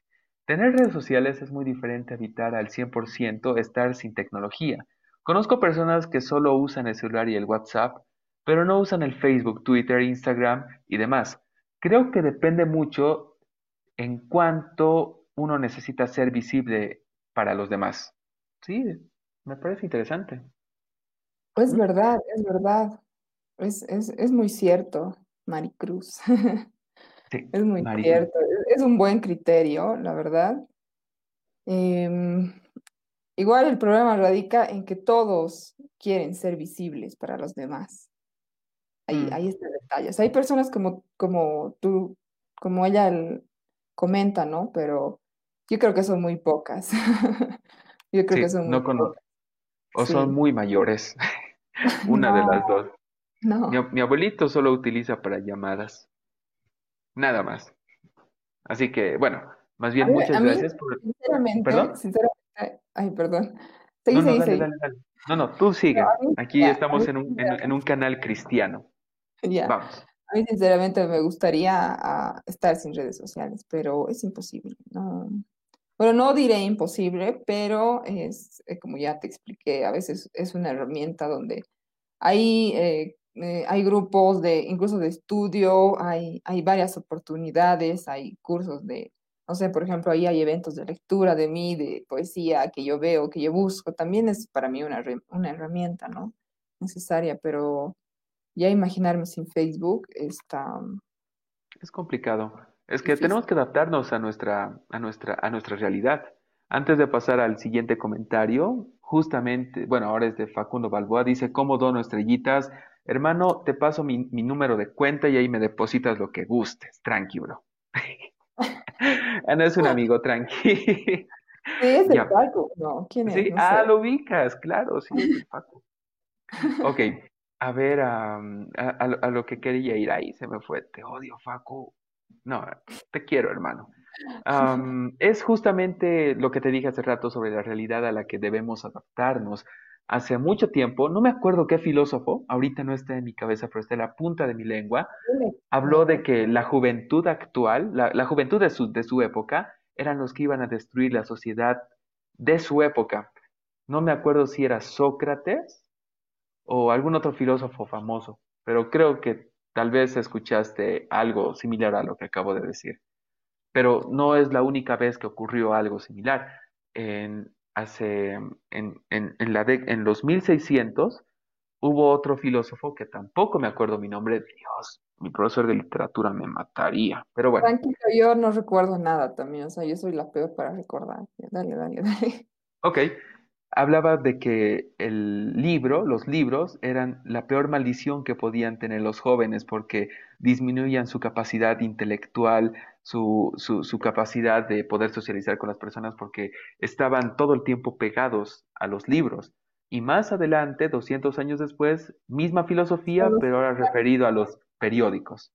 O sea, creo que la generación que no vivió o que no vive la realidad actual siempre va a creer que lo nuevo es algo malo.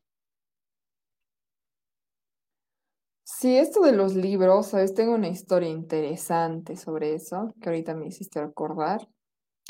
Antes no todo el mundo eh, tenía acceso a, a estudiar, para empezar. La única élite en todo el mundo que tenía acceso a la educación eran los, los emperadores, los, los reyes y sobre todo los que manejaban la educación antes era la Iglesia Católica. Eran los Sí, únicos con el derecho de poder agarrar un libro. Entonces, en esos tiempos, eh, como nadie podía estudiar, ellos hacían las traducciones de todos los libros más antiguos a lo, a lo que les convenía. O sea, la iglesia traducía las cosas como nadie más sabía, a, a- a lo que ellos les convenía, ¿no? Entonces, Bueno, déjame aportarte esto un ratito. O sea, aporta lo que tú estás diciendo. Una vez un- una persona dijo de que la historia la crea el bando ganador. Ahora sí, continúa. sí, es verdad, es, es verdad. Entonces, aquellos tiempos hubo una, revol- una, una revolución, se robaron libros de la iglesia, ¿sabes? Se, robaron libros, entonces, de todas las cosas que se robaron, ahí la gente empezó a, a, a- ver, ¿no? ¿Qué era? ¿Cómo, qué- qué- cómo se empezaba? ¿De dónde era? ¿Qué empezó a leer? Lo- los que aprendieron a leer empezaron a enseñar a otros y entonces empezó así la lectura, empezó así la lectura, se robaron los libros. Y eso, eso, eso también eh, es, es, es muy bonito también. Desde ahí empezó eh, to- todos los grandes científicos, desde ahí nacieron grandes filósofos, de todo, de todo, de todo. Y una El pregunta que te quiero hacer, a ver, una pregunta que te quiero hacer. ¿Tú, tú crees que en nuestra época la gente es eh, más inteligente? ¿Tú crees que nuestra claro, generación es mucho más inteligente? claro que sí. ¿Quieres que te diga el por qué? Ya, dime, dime, dime Ya, primero. Genial. Un ratito. Ok, bueno, antes de responder a tu pregunta, te voy a dar un- una pequeña pregunta que yo mismo la voy a responder.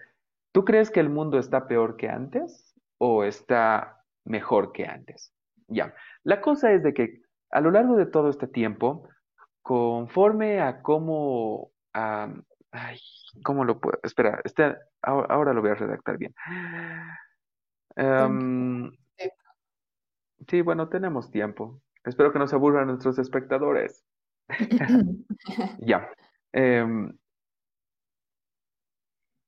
creo que no lo voy a responder aún. Voy a estar pensándolo. Imagina que no estoy respondiendo y solo te dije de que sí. Creo que las personas de ahora son más inteligentes que antes. Ya. Mm, Yo siento que no. Yo siento que la inteligencia humana va cada vez más al, declive, porque, porque todo lo que, todo lo que utilizamos, todo lo que usamos, ya ha sido inventado. O sea, si nosotros simplemente lo que hemos hecho es utilizar un poco la, la imaginación y todas las miles de herramientas que tenemos para mejorar las cosas que ya se habían inventado. En- eh, vi varias cosas y leí algunas cosas de que en nuestros tiempos casi nada es pionero en, en- en ser eh, inventado recién. Como te digo, todo, todo ya se ha sembrado sobre unas bases sólidas. De gente que no tenía computadora en esos tiempos, eh, no tenían calculadora, no tenían ah, luz siquiera, ¿entiendes? No sabían nada de tecnología y que sin tener todas las facilidades que nosotros tenemos, han logrado crear grandes cosas que aún a- hasta ahora, incluso un siglo, dos siglos, cinco siglos, seis, siete siglos, se siguen usando y no se han cambiado. O sea, no ha habido nadie que venga y diga, ¿sabes? Lo, lo que esa persona hace 600 años o 700 años hizo con las cositas que tenía está mal. O sea, nadie, lo siguen usando, lo siguen usando como, como no sé, em, La taza de baño ya tiene como 200 años y hasta ahora no lo actualizan el diseño. y, y es que resulta tan bien y hasta ahora nadie lo ha podido hacer mejor. En- en- Entonces, es verdad que muchas de las cosas que utilizamos nosotros creemos, el Internet, eh, si uno averigua, eh, em, qué sé yo, Tesla, sin, sin él absolutamente nada de lo que conocemos como tecnología estuviera vigente ahora. Sin luz no hay nada. La luz realmente fue un, un boom en, en, en toda la raza humana. Entonces, hay varias cosas que, como te digo, no simplemente las utilizamos, las optimizamos y nada más. Eso no nos hace más inteligentes que antes. Incluso eh, leí de, unos científicos que sacaron, que sacaron eh, estudios del cerebro desde, mm, desde la Edad Media. Y la conclusión que hallaron fue que es verdad que nuestro cerebro va en declive, o sea, nuestro cerebro cada vez se hace mucho más pequeño y hay una razón para eso. No es simplemente que, no, no es simplemente que, bueno, porque todo lo tenemos fácil y no tenemos que pensar, entonces nuestro cerebro se hace mucho más lento. Sabes, antes para resolver una ecuación muy fácil, no sé, eh, x más 3 igual a 2 que eso, que eso sería x eh, igual a menos uno digamos agarraban papiros de un metro por tres metros y lo resolvían hasta en tres días, lo que ahorita te acabo de decir en, no sé, tres, cuatro segundos. Entonces, la gente realmente la, la, la luchaba, tenía que pensar, tenía que ver la forma, se la ingeniaba para hacer esas pequeñas cosas que ahora nosotros ni siquiera le damos importancia y utilizamos una máquina, ¿sabes? Sí. Por ejemplo, antes del GPS, el GPS ha sido inventado por, por los por los piratas, por los marineros. Ellos han inventado el GPS, aunque, aunque tú no lo creas. O sea, ellos se guiaban por las estrellas, hacían cálculos matemáticos muy fuertes en esos tiempos para ubicar la, la, el, barco en qué, en qué región, en qué, por decirte, coordenadas estaba. Entonces, el GPS ha sido inventado hace muchos años atrás. Y, y también a una bióloga, leí, leí, eso, dice que es verdad porque eh, nuestro cerebro se alimenta de oxígeno y el oxígeno que antes se respiraba era mucho más puro que el, que, que el de ahora, ¿no? Entonces eso, eso también disminuye nuestras capacidades cerebrales. Entonces por eso yo pienso, y por muchas cosas más, que realmente el, la inteligencia humana está en, en, declive y se, y se nota, ¿sabes? Yo lo noto, lo noto en todo, en, en nuestro entorno, en, en, en, qué cosas nos interesan, en, qué, en, que las cosas que realmente nos deberían interesar no nos interesan en lo más mínimo y que damos importancia a, a cualquier cosa. Bueno, como dijimos al principio de la entrevista, todo depende también de las realidades de cada, a la realidad y a la pasión que tenga cada persona. Todas las personas, o bueno, todo- todos los momentos que mencionaste a lo largo de la historia eh, fueron, fueron momentos en los cuales existían personas con un tipo de pasión y un tipo de necesidad, del cual tuvieron que idearse cómo poder solucionar la necesidad que tenía en ese momento, como el de los piratas, el de tener que buscar ubicaciones, como mm, como el de Tesla para, o, o o, bueno, físicos de esa época que necesitaban hacer muchos cálculos para poder sacar una, una respuesta a, un, a, un, a, una simple, a una simple ecuación que actualmente sería, es, ser- son fáciles de poder, entre comillas, resolver. Yo no puedo, porque yo no soy físico, pero no hay que olvidarse de que ellos al implantar la base, nos dieron la oportunidad de poder mejorar lo- eh, las necesidades que ellos tenían en su época. Y al poder mejorarlo, lograron de que esas necesidades para nosotros ya no existan, pero Claro, que al mismo tiempo descubramos otras necesidades. otras necesidades, las cuales en este momento estoy completamente seguro de que existen esas personas que se encargan de poder encontrar esa solución a esas necesidades. No todo el mundo podemos ser esas personas. En esos tiempos tampoco no todo el mundo eran esos científicos, esos Claro, filósofos, pero sí existían especialistas los cuales eran apasionados a lo que ellos hacían y, y- y lo lograban. En- es- no, no, no quiero contradecirte, solo es una opinión personal mía. Yo creo que, que al poder, ¿cómo se dice?, tener estas personas que la verdad, gracias a ellos podemos disfrutar de todo lo que tenemos ahora. Actualmente hay personas que tienen más capacidad cerebral que yo, que muchas otras personas, que gracias a ellas más adelante las personas, bueno, la nueva generación van a tener las facilidades que seguramente nosotros no las teníamos. Y así va a seguir, va a seguir continuo y continuamente, porque necesitamos evolucionar, necesitamos mejorar lo que ya tenemos o, o encontrar una solución a las necesidades que tenemos actualmente.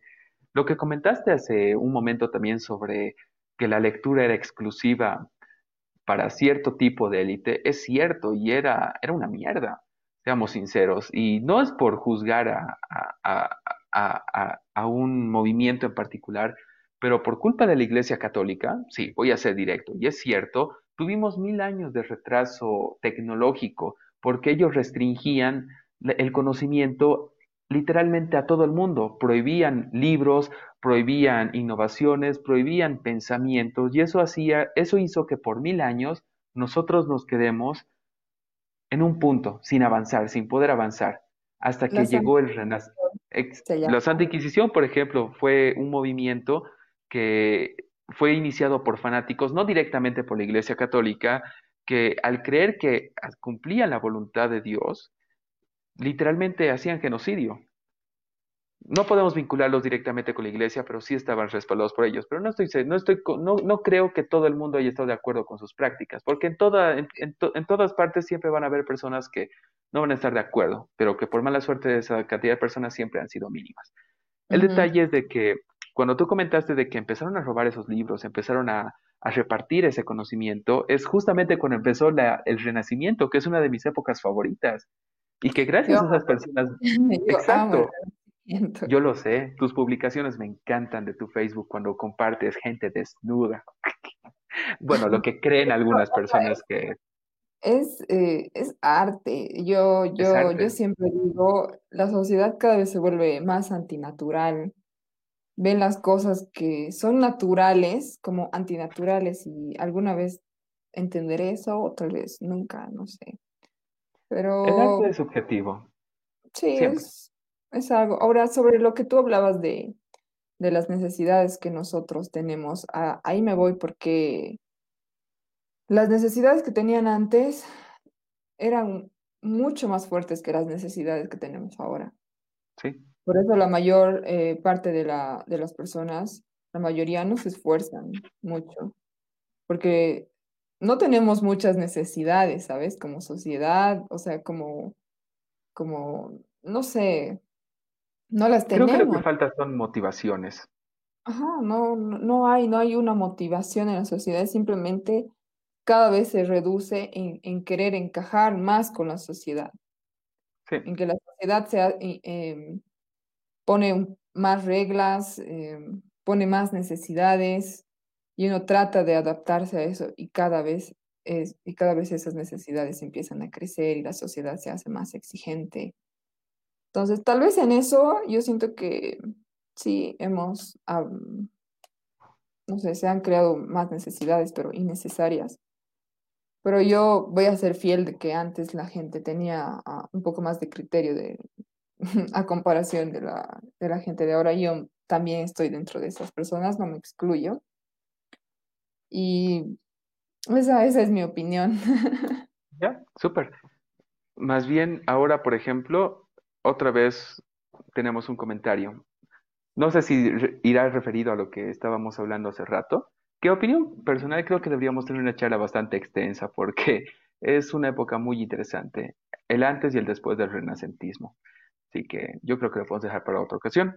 Más bien, a ver, vamos con el comentario de otra vez Nicolás Velandia. Bueno, esta vez sí lo leí bien. Dice, lo voy a poner en pantalla. De verdad, muchas gracias. No quiero aburrir, pero ¿cómo, cree, cómo creen ustedes que esta frase de Dune se ve reflejada en Latinoamérica? Todos los gobiernos sufren de un problema recurrente. El poder atrae personalidades patológicas no se trata de que el poder sea corrupto, pero es magnético a lo corruptible. ¿Tú qué opinas? Mira, em, yo te voy a decir Ya. No, no, no, no. O sea, le voy a responder, le voy a responder de una manera tan sencilla. El hombre es naturalmente egoísta, ¿sabes? Si yo te pregunto, Nicolás, em, y hay una persona al lado de ti, y yo te pregunto, si no empujas a la persona que está al lado, yo te empujo a ti.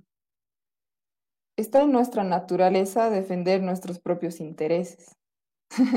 Sabes, nunca vas a preferir tu vida, eh, la, vida de otros a tu vida. Entonces, partiendo desde esa naturaleza, cuando uno llega al poder se vuelve un poco más egoísta. El hombre nunca es una persona que se conforma con poco, el poder es, es, algo que mueve al mundo. Y, pasa lo mismo, por decirte, también hay una, hay una buena frase de que cuando el agua se estanca, cría reptiles. Entonces, un pensamiento que se estanca y que empieza a, a ser ambicioso, crea muchos pensamientos malos, que al final ese tipo de personas van a atraer a personas de, de, su, de su mismo tipo. Y todas esas personas prácticamente siempre son, son personas que van a estar dentro del poder y que nos gobiernan. Y que esa es su afición, el querer ser más. Así que sí, puede ser una patología. Mm, es cierto. El hombre, aquí da una... lobo del hombre.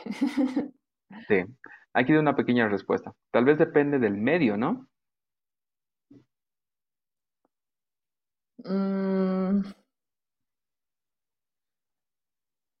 Creo que, mm, creo que no, ¿sabes? Cualquier persona en cualquier parte del mundo siempre va a querer poder si, si tiene la, si tiene la mínima oportunidad de tenerlo. Ok, esperemos haber respondido tu duda, Nicolás. Más bien, muchas gracias por comentar otra vez. Mira, aquí un comentario que va a romper el hielo. Ya. Hola, Andreina, salúdame, soy tu fan. Hola, Facu. ah, qué genial. Saludos.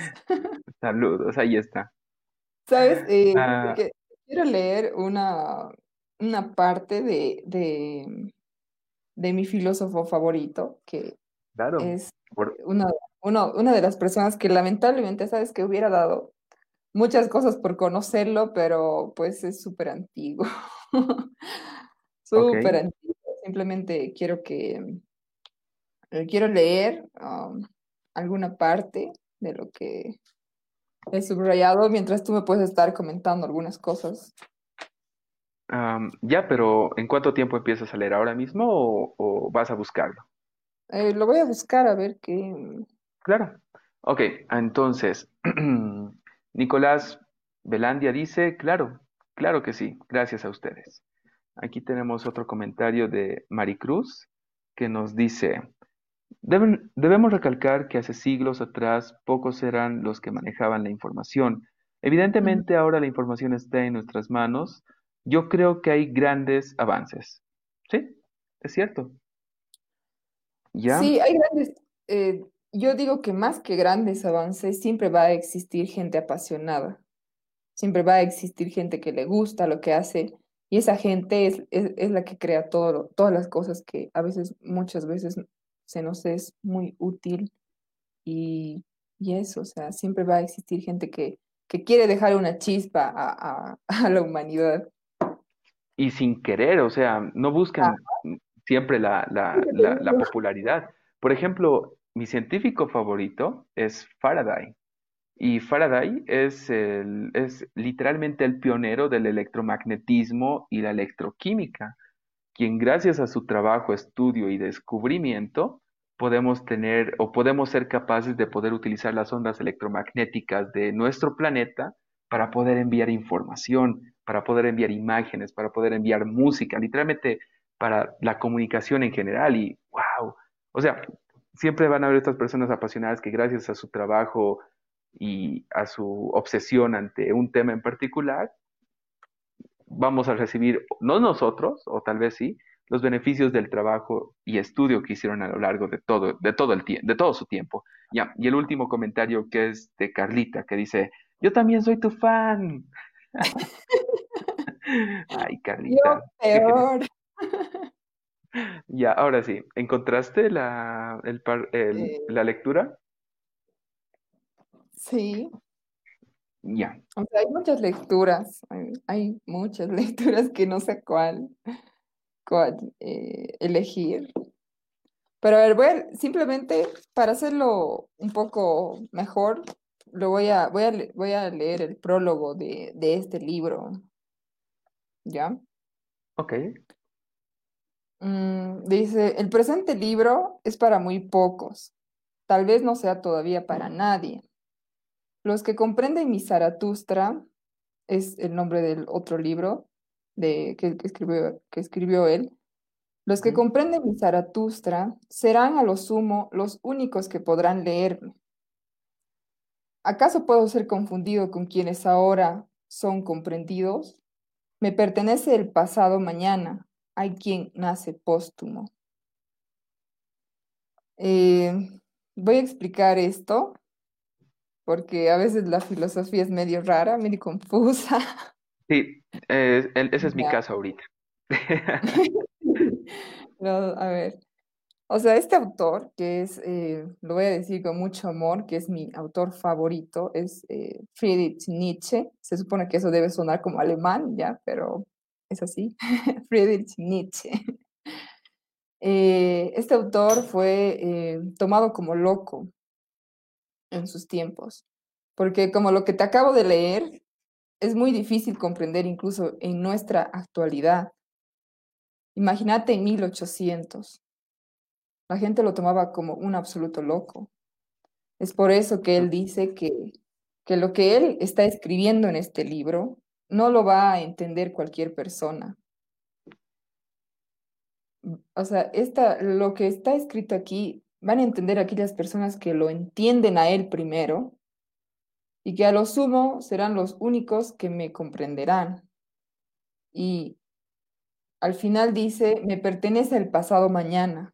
Él, se, él, él eh, era el hombre que se creía, como, como dice Melanie, se creía póstumo. Él creía que había nacido en una época totalmente equivocada y, y que lo que él iba a escribir no era para las personas de su época, era para los que venían después. Y Parece realmente tenía fue, y realmente fue así. Las personas de su época lo tomaron como loco, lo encerraron en un manicomio y murió, y murió en las peores condiciones.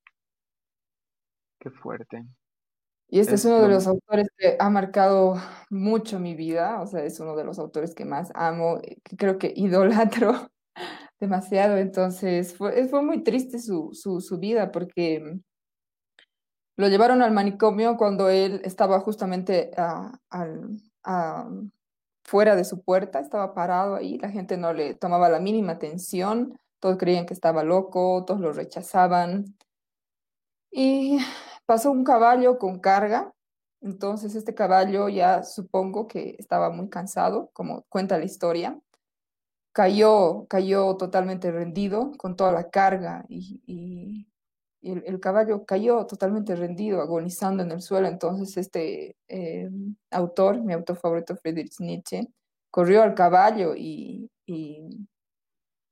y prácticamente gritó que, que, eh, que ese caballo no merecía esa, es- esos tratos y que, y que alguna vez, eh, o sea, él se puso a hablar con el caballo en ese momento. Él le pidió perdón en nombre de toda la humanidad por haberle hecho eso. Sabes, yo sí puedo llegar a entender, no tal vez a su totalidad, porque no, no conocía al autor, pero la verdad, hace solo 100 años los seres humanos creían que los animales no tenían sentimientos, que no sentían, que simplemente eran objetos que estaban allí por la divina gracia de quién sabe quién.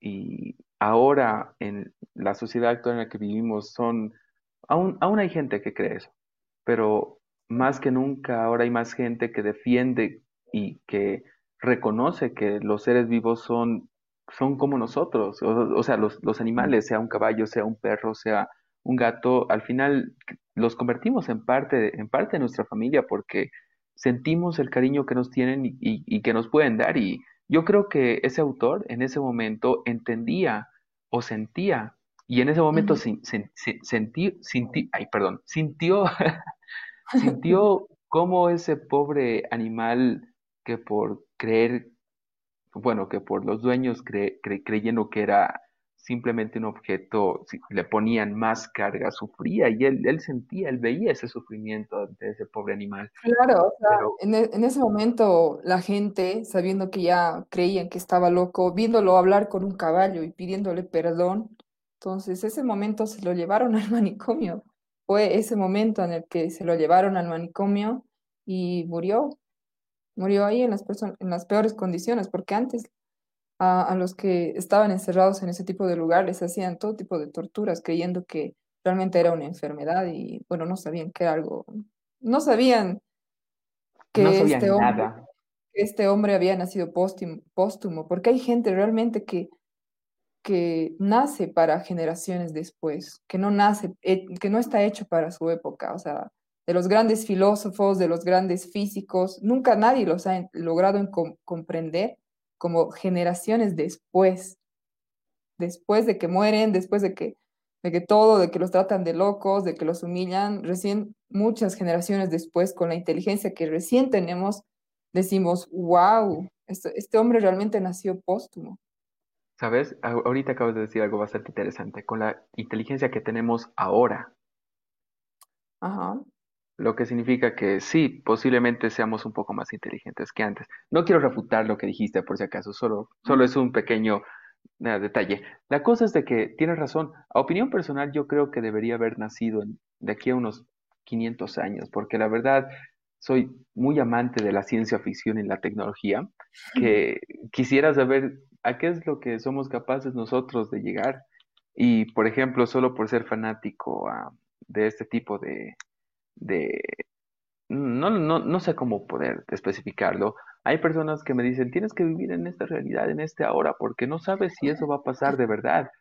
Y es complicado, pero nacemos en la época en la que nacemos y lo, y lo único que nos queda es adaptarnos y tal vez aportar para que más adelante, sí, esas personas que tal vez piensan o, o- o quieren vivir lo que nosotros no hemos podido hacerlo, lo pueden hacer con más facilidad. Imagínate ahora, literalmente los dueños de mascotas, de algún perro, de algún gato o cualquier animal en particular, sus dueños los hablan como bebés, algo que posiblemente de- debe ser impensable eh, hace 300 años, por ejemplo. Qué pena que haya fallecido de esa manera. Muchas personas de esos años, por desgracia, tuvieron que padecer cosas similares. Hay un astrónomo antes de Galileo Galilei que ahorita no, no, no, no, no me acuerdo su nombre, no me acuerdo, pero él era un sacerdote católico que literalmente sentó las bases y refutó de que la Tierra no estaba, que, que no, que, que las cosas, que el Sol, que los planetas, las estrellas no giraban alrededor de la Tierra, sino que la Tierra giraba alrededor del Sol. Y Ah, porque, sí, creo que ubicas a quién me refiero, pero ahorita no se me... eh, no, sí, sí, te comprendo. Ahora te voy a dar una explicación de por qué la gente creía eso antes. A ver, Porque, mira, eh, la religión había creado un entorno en donde te decían que tú habías sido creado a imagen y, y semejanza de Dios. Entonces la gente en algún punto dijo, oh por Dios, somos dioses, ¿sabes? Somos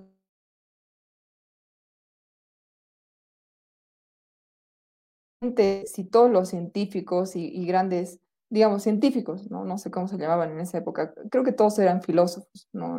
La filosofía era, era la única profesión, si no me equivoco. Em, decían, o sea, como que si, yo, si Dios ha sido creado de, somos creación de Dios y Dios es el hombre más importante de todo el, eh, de todo el universo, entonces, obviamente que todo lo de alrededor gira en torno a nosotros, hasta el universo. Entonces, para empezar, creían que, que el Sol giraba alrededor de la Tierra y no al revés. O sea, al final, eh, con la ciencia, el ego fue dismi- disminuyendo mucho porque nos dimos cuenta de que para empezar no éramos el único planeta en todo el universo y que el Sol no giraba alrededor de nosotros, que habían varios planetas y que incluso la Tierra era pequeño comparado con otros, con otros planetas y que girábamos en torno al Sol, que el Sol era la estrella principal, no nosotros. éramos muy egoístas, ¿no? Es cierto. Más bien no, no, no, no, no comprendía del todo esa explicación porque, bueno, no, no la sabía, mejor dicho. Y qué, qué jodido, la verdad. Sí, Hemos vivido por mucho tiempo una mentira, pero por suerte, esos, esa época se terminó, esos tiempos. Aún, pero, ahí no sé, pasaron tantas cosas las cuales podían haber hecho que actualmente las cosas sean muy diferentes. Pero la vida se dio de esa manera, las cosas sucedieron de sí. esa manera. Es que las cosas tienen que ser como son ahora, no. Jamás, eh, jamás va a haber alguien en, en el mundo, ni con todo el poder, ni con todo el dinero del mundo, que pueda lograr hacer retroceder un solo segundo. O sea, realmente el tiempo es el dueño de todos. Es cierto. Creo que lo único que podemos hacer, lo, lo único que puede pasar se- es tal vez, justamente tuve una charla sobre esto, sobre el tiempo. No sé si viste la película de Interestelar. Sí, la vi. o ya. La vi, me Bueno, la cosa es muy buena. La cosa es de que ahí, por ejemplo, especificaba, especifican que no se puede ir atrás, que lo único que se puede hacer con el tiempo es ir adelante, pero la única manera en la que, pero lo que sí se puede hacer al poder ir hacia adelante es poder dilatar el tiempo, volverlo más largo o más corto, para que un momento pueda durar mucho tiempo o ese momento sea muy fugaz. Así que yo creo que cuando lleguemos a ese punto de poder tal vez traspasar un agujero de gusano tridimensional, que es una esfera, como explican en la película, podamos experimentar ese tipo de situaciones. Pero por el momento hay que adaptarnos a nuestra realidad. Y nuestra Sí. realidad, re- nuestra realidad no es mala, solo que creo que o nacimos en el país incorrecto, o en la época incorrecta, Mm, o en la familia incorrecta. No lo sé.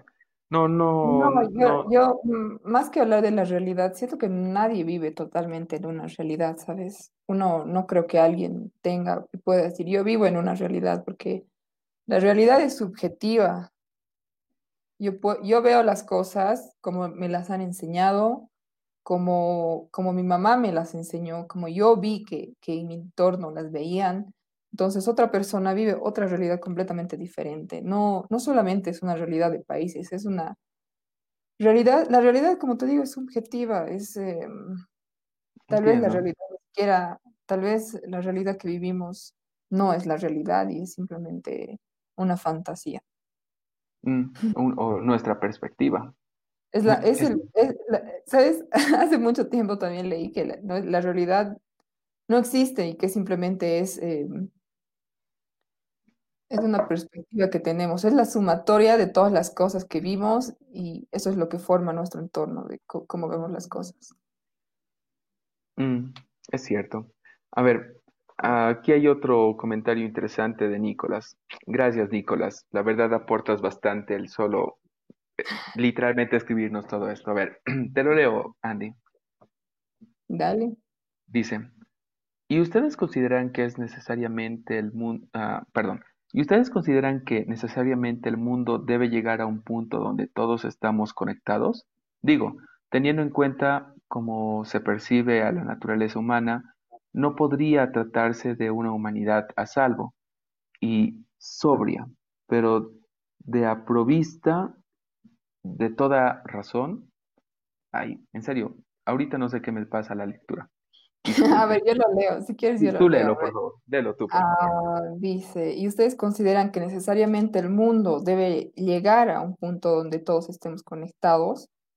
Digo, teniendo en cuenta cómo se percibe a la naturaleza humana, no podría tratarse de una humanidad a salvo y podría, eh, y sobria, pero de aprovista de toda razón y carente de todo espíritu. Por ejemplo, en la película de Frankenstein de 1994, cuando a la criatura el capitán le ofrece volver con ellos a la civilización, dice, tuve suficiente humanidad. Qué buena frase, ¿sabes? Qué buena frase. Creo que esa, esa va a ser mi frase ah, al momento de partir.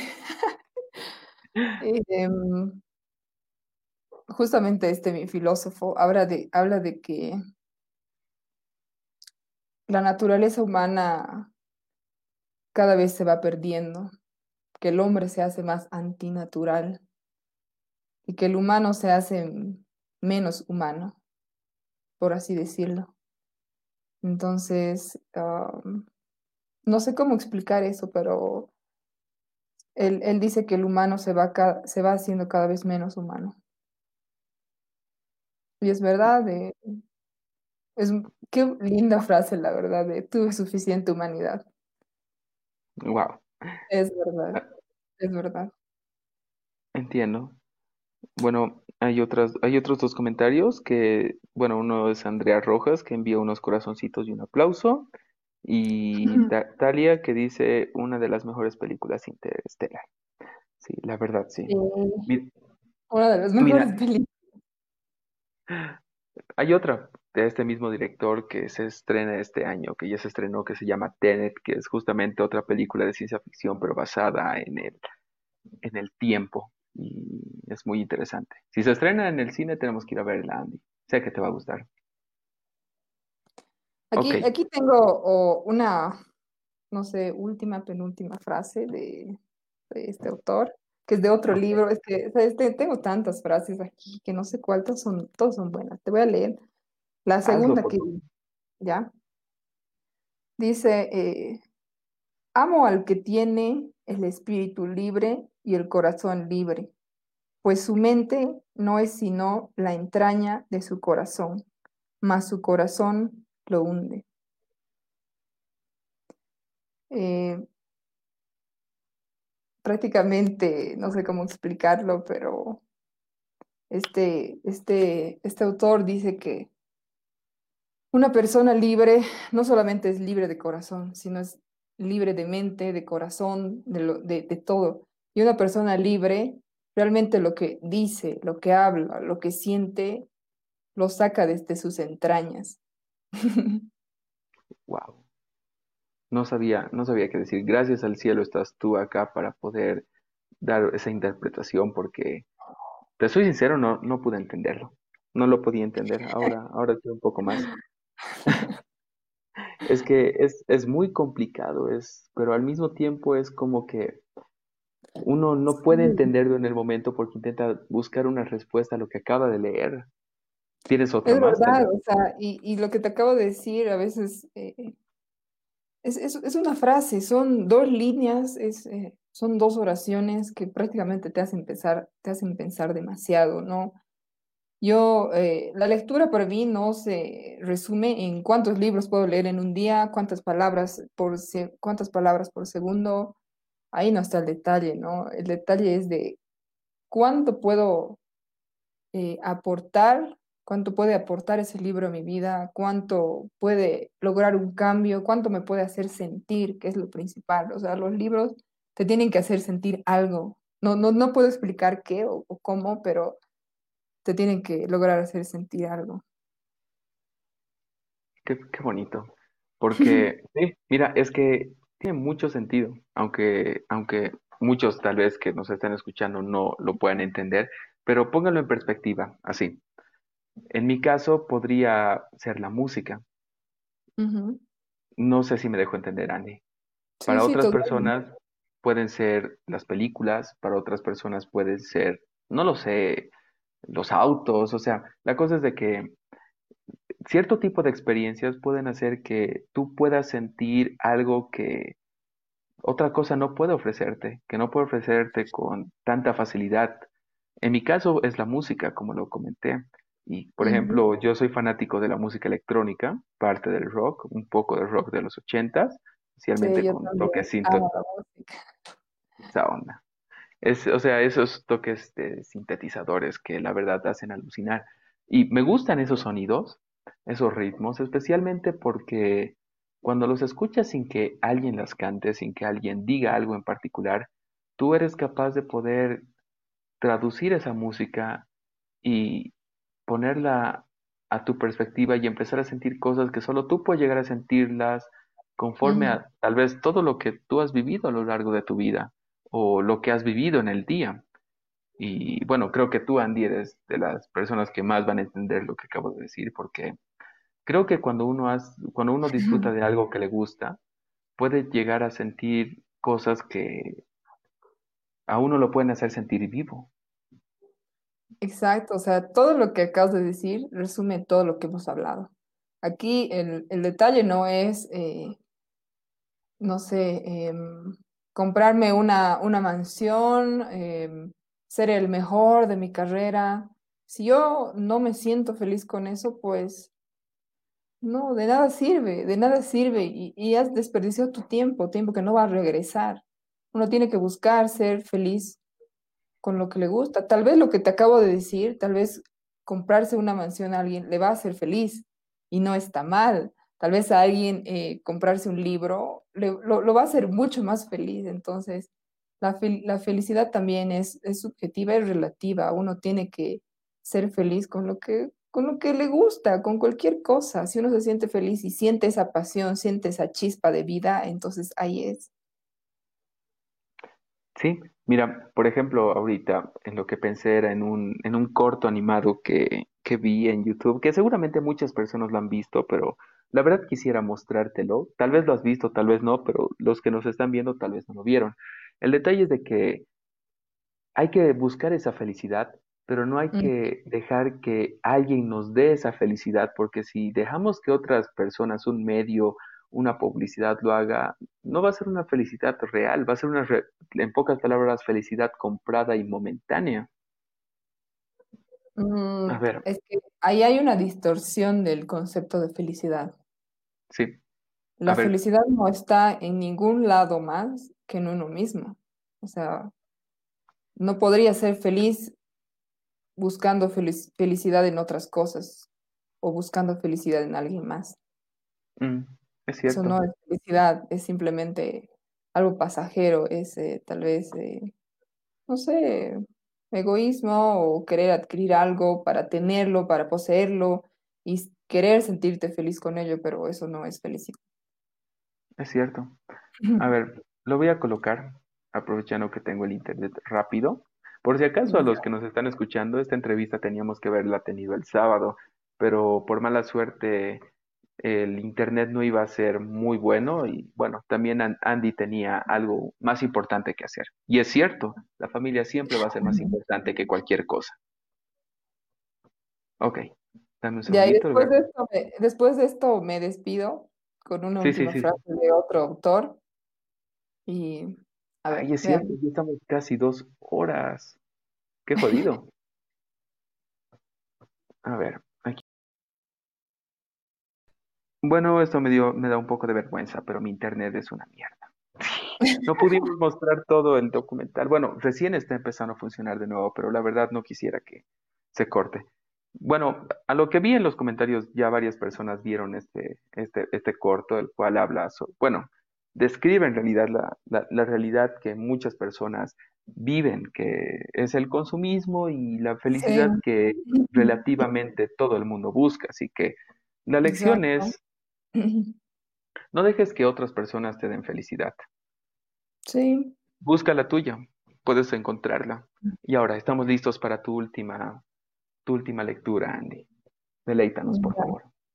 A ver, aquí, aquí está. Ya. Es, es, eh, es de uno de igual de mis autores favoritos, que es Charles Bukowski. Es, eh, fue una persona que tuvo problemas de alcohol, ya cabe mencionar, pero, pero me, me gusta su realidad cruda, su realidad eh, bien densa, bien profunda y que dice las cosas como, como son y no, no como, no como todos quisiéramos escuchar, ¿no? Sin Entonces, pero de todo, sí, de todo el libro, em, que dice muchas cosas, me, me llegó una, una, una frase em, que realmente me gustó y la voy a leer, y que dice, eh, si uno puede hacer feliz a una sola persona en la vida, su vida está justificada.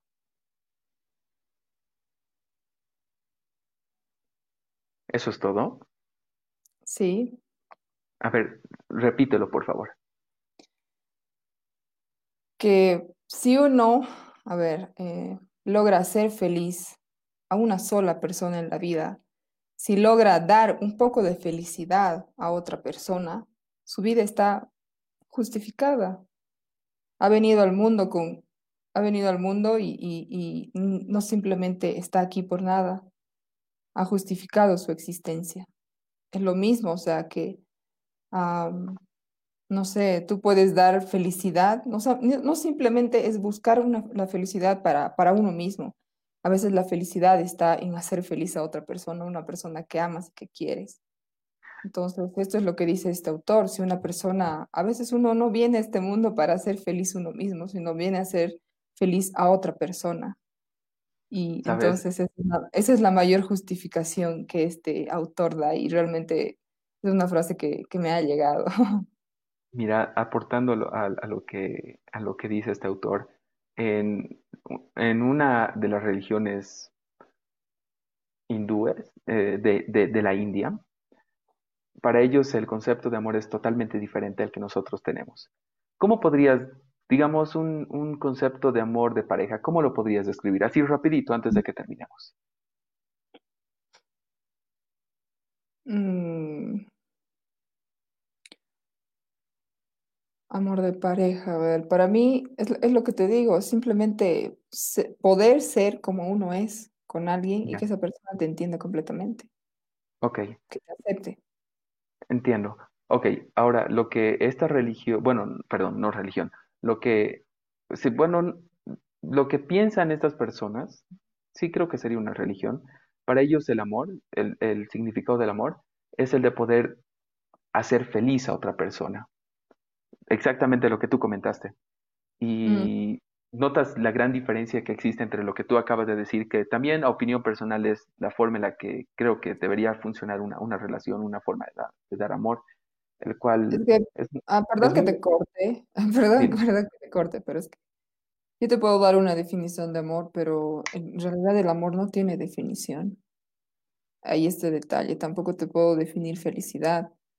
Porque tal vez mi, de- mi definición no es la que tú, con la que tú te sientes feliz, ni con la manera en que tú amas, entonces eh, eso sí es muy abstracto. sí, es cierto. Em, por ejemplo, alguien que lo está resumiendo súper bien es la Carlita. Le- eh, léelo tú. A ver, es lo que Mi, digo, es mi- lo que digo, o sea, mi felicidad es está en las papas fritas. Es verdad, es verdad, es, es lo que siempre a veces digo, no, no tienes que ser feliz con mucho, las personas que realmente son felices son felices con poco. Mm, Es cierto. Yo comparto una filosofía que quiero compartirte a ti y a todas las personas que nos están escuchando antes de terminar. Y yo la saqué de una serie muy buena, muy recomendable, que se llama Peppa Pig. Peppa Pig, Claro, la mejor serie del mundo. Y lo digo en la serio, es de de la de la cerdita. sí, nunca, o sea, Sí. alguna vez tal vez la, la vi, pero ya, dale, La, dale, dale. ya, la, la cosa es de que eh, en un momento a Peppa Pig con su familia quedan varados en un, en, un- en un- en un- en una avenida, trancados porque los, los, los toros estaban construyendo una nueva carretera y a esos toros les encanta construir carreteras. La cosa es de que ellos tenían que ir a la casa de su abuel, de sus abuelos para poder comer papas, para comer su comida favorita. La cosa es que el abuelo cerdito dice, ya es tarde, ¿por qué no están llegando? Y la abuela cer- cerdita dice, seguramente hay una, hay una tranca en el camino. Y ahí el abuelito cerdito dice, entonces, si no pueden venir a comer acá, nosotros iremos donde están ellos. Y la abuelita cerdita, asombrada, al final van. Y cuando llegan, la hija de, de- de- del abuelo cerdito dice, abuelo cerdito, ¿no son muchas papas las que estás trayendo en ese car en esa carreta? Y ahí el abuelo cerdito dice, nunca son suficientes papas. Y es cierto, nunca son suficientes papas. Ay. O sea, a veces, te digo, hay, hay, hay cosas que en- logras encontrar en, en cualquier lado. Buenas frases, buenas, buenas anécdotas, buenos, bueno, todo. Y yo, para finalizar, no sé, una vez salí a comer, sa- salí a comer con, con un amigo. Y bueno, yo llegué tarde por X razones, ya entonces él ya se había pedido algo para comer, entonces yo llego súper retrasada y llego y veo que su, que su plato sigue ahí, o sea, seguía ahí, él no, él no había tocado su plato, me estaba esperando para, para pedir, hasta que llegue el mío y luego empezar a comer y yo dije, pero, o sea, si tienes hambre, dale, come. Me dices que la, la, el objetivo de la comida no solamente es alimentarse, es compartir. Y, y yo me quedé como que es verdad. Es cierto. Sí. Todos atacan la comida. Es muy interesante cuando estás en familia y esperas, la mamá sirve la comida, por ejemplo, y ya empie- empieza a servir la comida y todos empiezan a comer y tú ves y dices, pero está sirviendo la comida, ¿por qué no esperamos a que llegue? No es, como, como dijo tu compañero, no es el objetivo comer, sino el de poder vivir una bonita experiencia con la, per- con la, ujú, con la o con las personas con las que te encuentras. Sí. es verdad. ¿Sabes, Andy? Creo que lo dejamos hasta acá en nuestro podcast. Sí. Si fuera de mi parte, yo continuaría más, pero yo creo que es suficiente para nuestra primera transmisión juntos. Sí. Dos Yo horas y diez que despertar eh, seis, seis de la mañana, como todos los días, así que No, está bien, más bien quiero agradecerte el aceptar el de poder estar acá esta noche con nosotros y poder compartirnos tanto, tantas cosas que seguramente o no comentaste a muchas personas o que personas que ya te conocían no conocían de ti. Eso me incluye. Yo estoy muy agradecido de que estés acá con nosotros y espero que no sea la última vez. de nada, yo igual estoy súper agradecida por por lo menos compartir a- a- algo de lo que sé o de, o de lo que no sé, pero tener este espacio para poder hablar y que tal vez alguien que se identifique conmigo, pues nada más. Siempre, Eso. siempre van a haber esas personas. Por eso está este espacio creado, para poder tal vez encontrar ese, ese, ese momento o esas personas que posiblemente no sean como nosotros, pero que compartan muchas cosas que nos gustaría compartir con otras personas. Así que muchas gracias, Sandy. Como te dije, espero tenerte pronto, como dice Facu Andreina, presidente. Ha pasado ese, ese chango, pero sí, apo- apoyo, Gracias, apoyo. Paco, no tengo un voto asegurado. Sí, por lo menos. Nah, yo creo que tienes más, Andy. Así que quedamos en eso. Espero tenerte pronto en el podcast. Muchas gracias. No sé si tienes algo que decir a las personas que nos están escuchando o que nos van a escuchar. creo que ya lo he dicho todo y, y si voy a decir algo más, voy a hablar otra hora más, así que gracias por escucharme. Ok, entonces espero que tengas una gran noche, Andreina. Igual, igual, para todos y para ti también. Gracias, nos vemos entonces. Bueno, señores y señoritas y, caballos o como sea, muchas gracias a todos nuestros espectadores por acompañarnos por literalmente dos horas y casi 15 minutos. Muy pocas entrevistas en el, en el programa duran tanto, pero cuando duran todo este tiempo, la verdad es porque se tomaron temas bastante interesantes, se tuvo una charla muy interesante y en lo personal disfruté mucho el de poder hablar con Andreina esta noche. Y estoy seguro que muchos que nos están escuchando lo hicieron, al igual que nosotros. Especialmente Facu, que llega a ser uno de sus admiradores principales, o Carlita, o incluso su hermana, u otras personas que nos fueron comentando a lo largo de esta noche. Em, espero que lo hayan disfrutado tanto como yo. Adelantándoles un poco, el siguiente programa que tenemos va a ser eh, este sábado, un nuevo episodio. Eh, ahora invité a un fotógrafo que seguramente algunos o no muchos conocerán, bueno, de los que están conectados ahora, que es Alejandro Azad, que a opinión personal es uno de los fotógrafos con una trayectoria que va a lo grande. Mucho talento, al igual que otro fotógrafo que conozco que es Marco Guzmán, así que, como les comento, otro episodio imperdible. Y ya la siguiente semana nos enfocaremos en la gastronomía y un gastrónomo que tiene mucho que contar. No voy a dar spoilers. La siguiente semana, o perdón, este sábado puedo dar un pequeño adelanto de quién es. Así que muchas gracias a todos por acompañarnos esta noche. Mi nombre es Ariel Arancibia.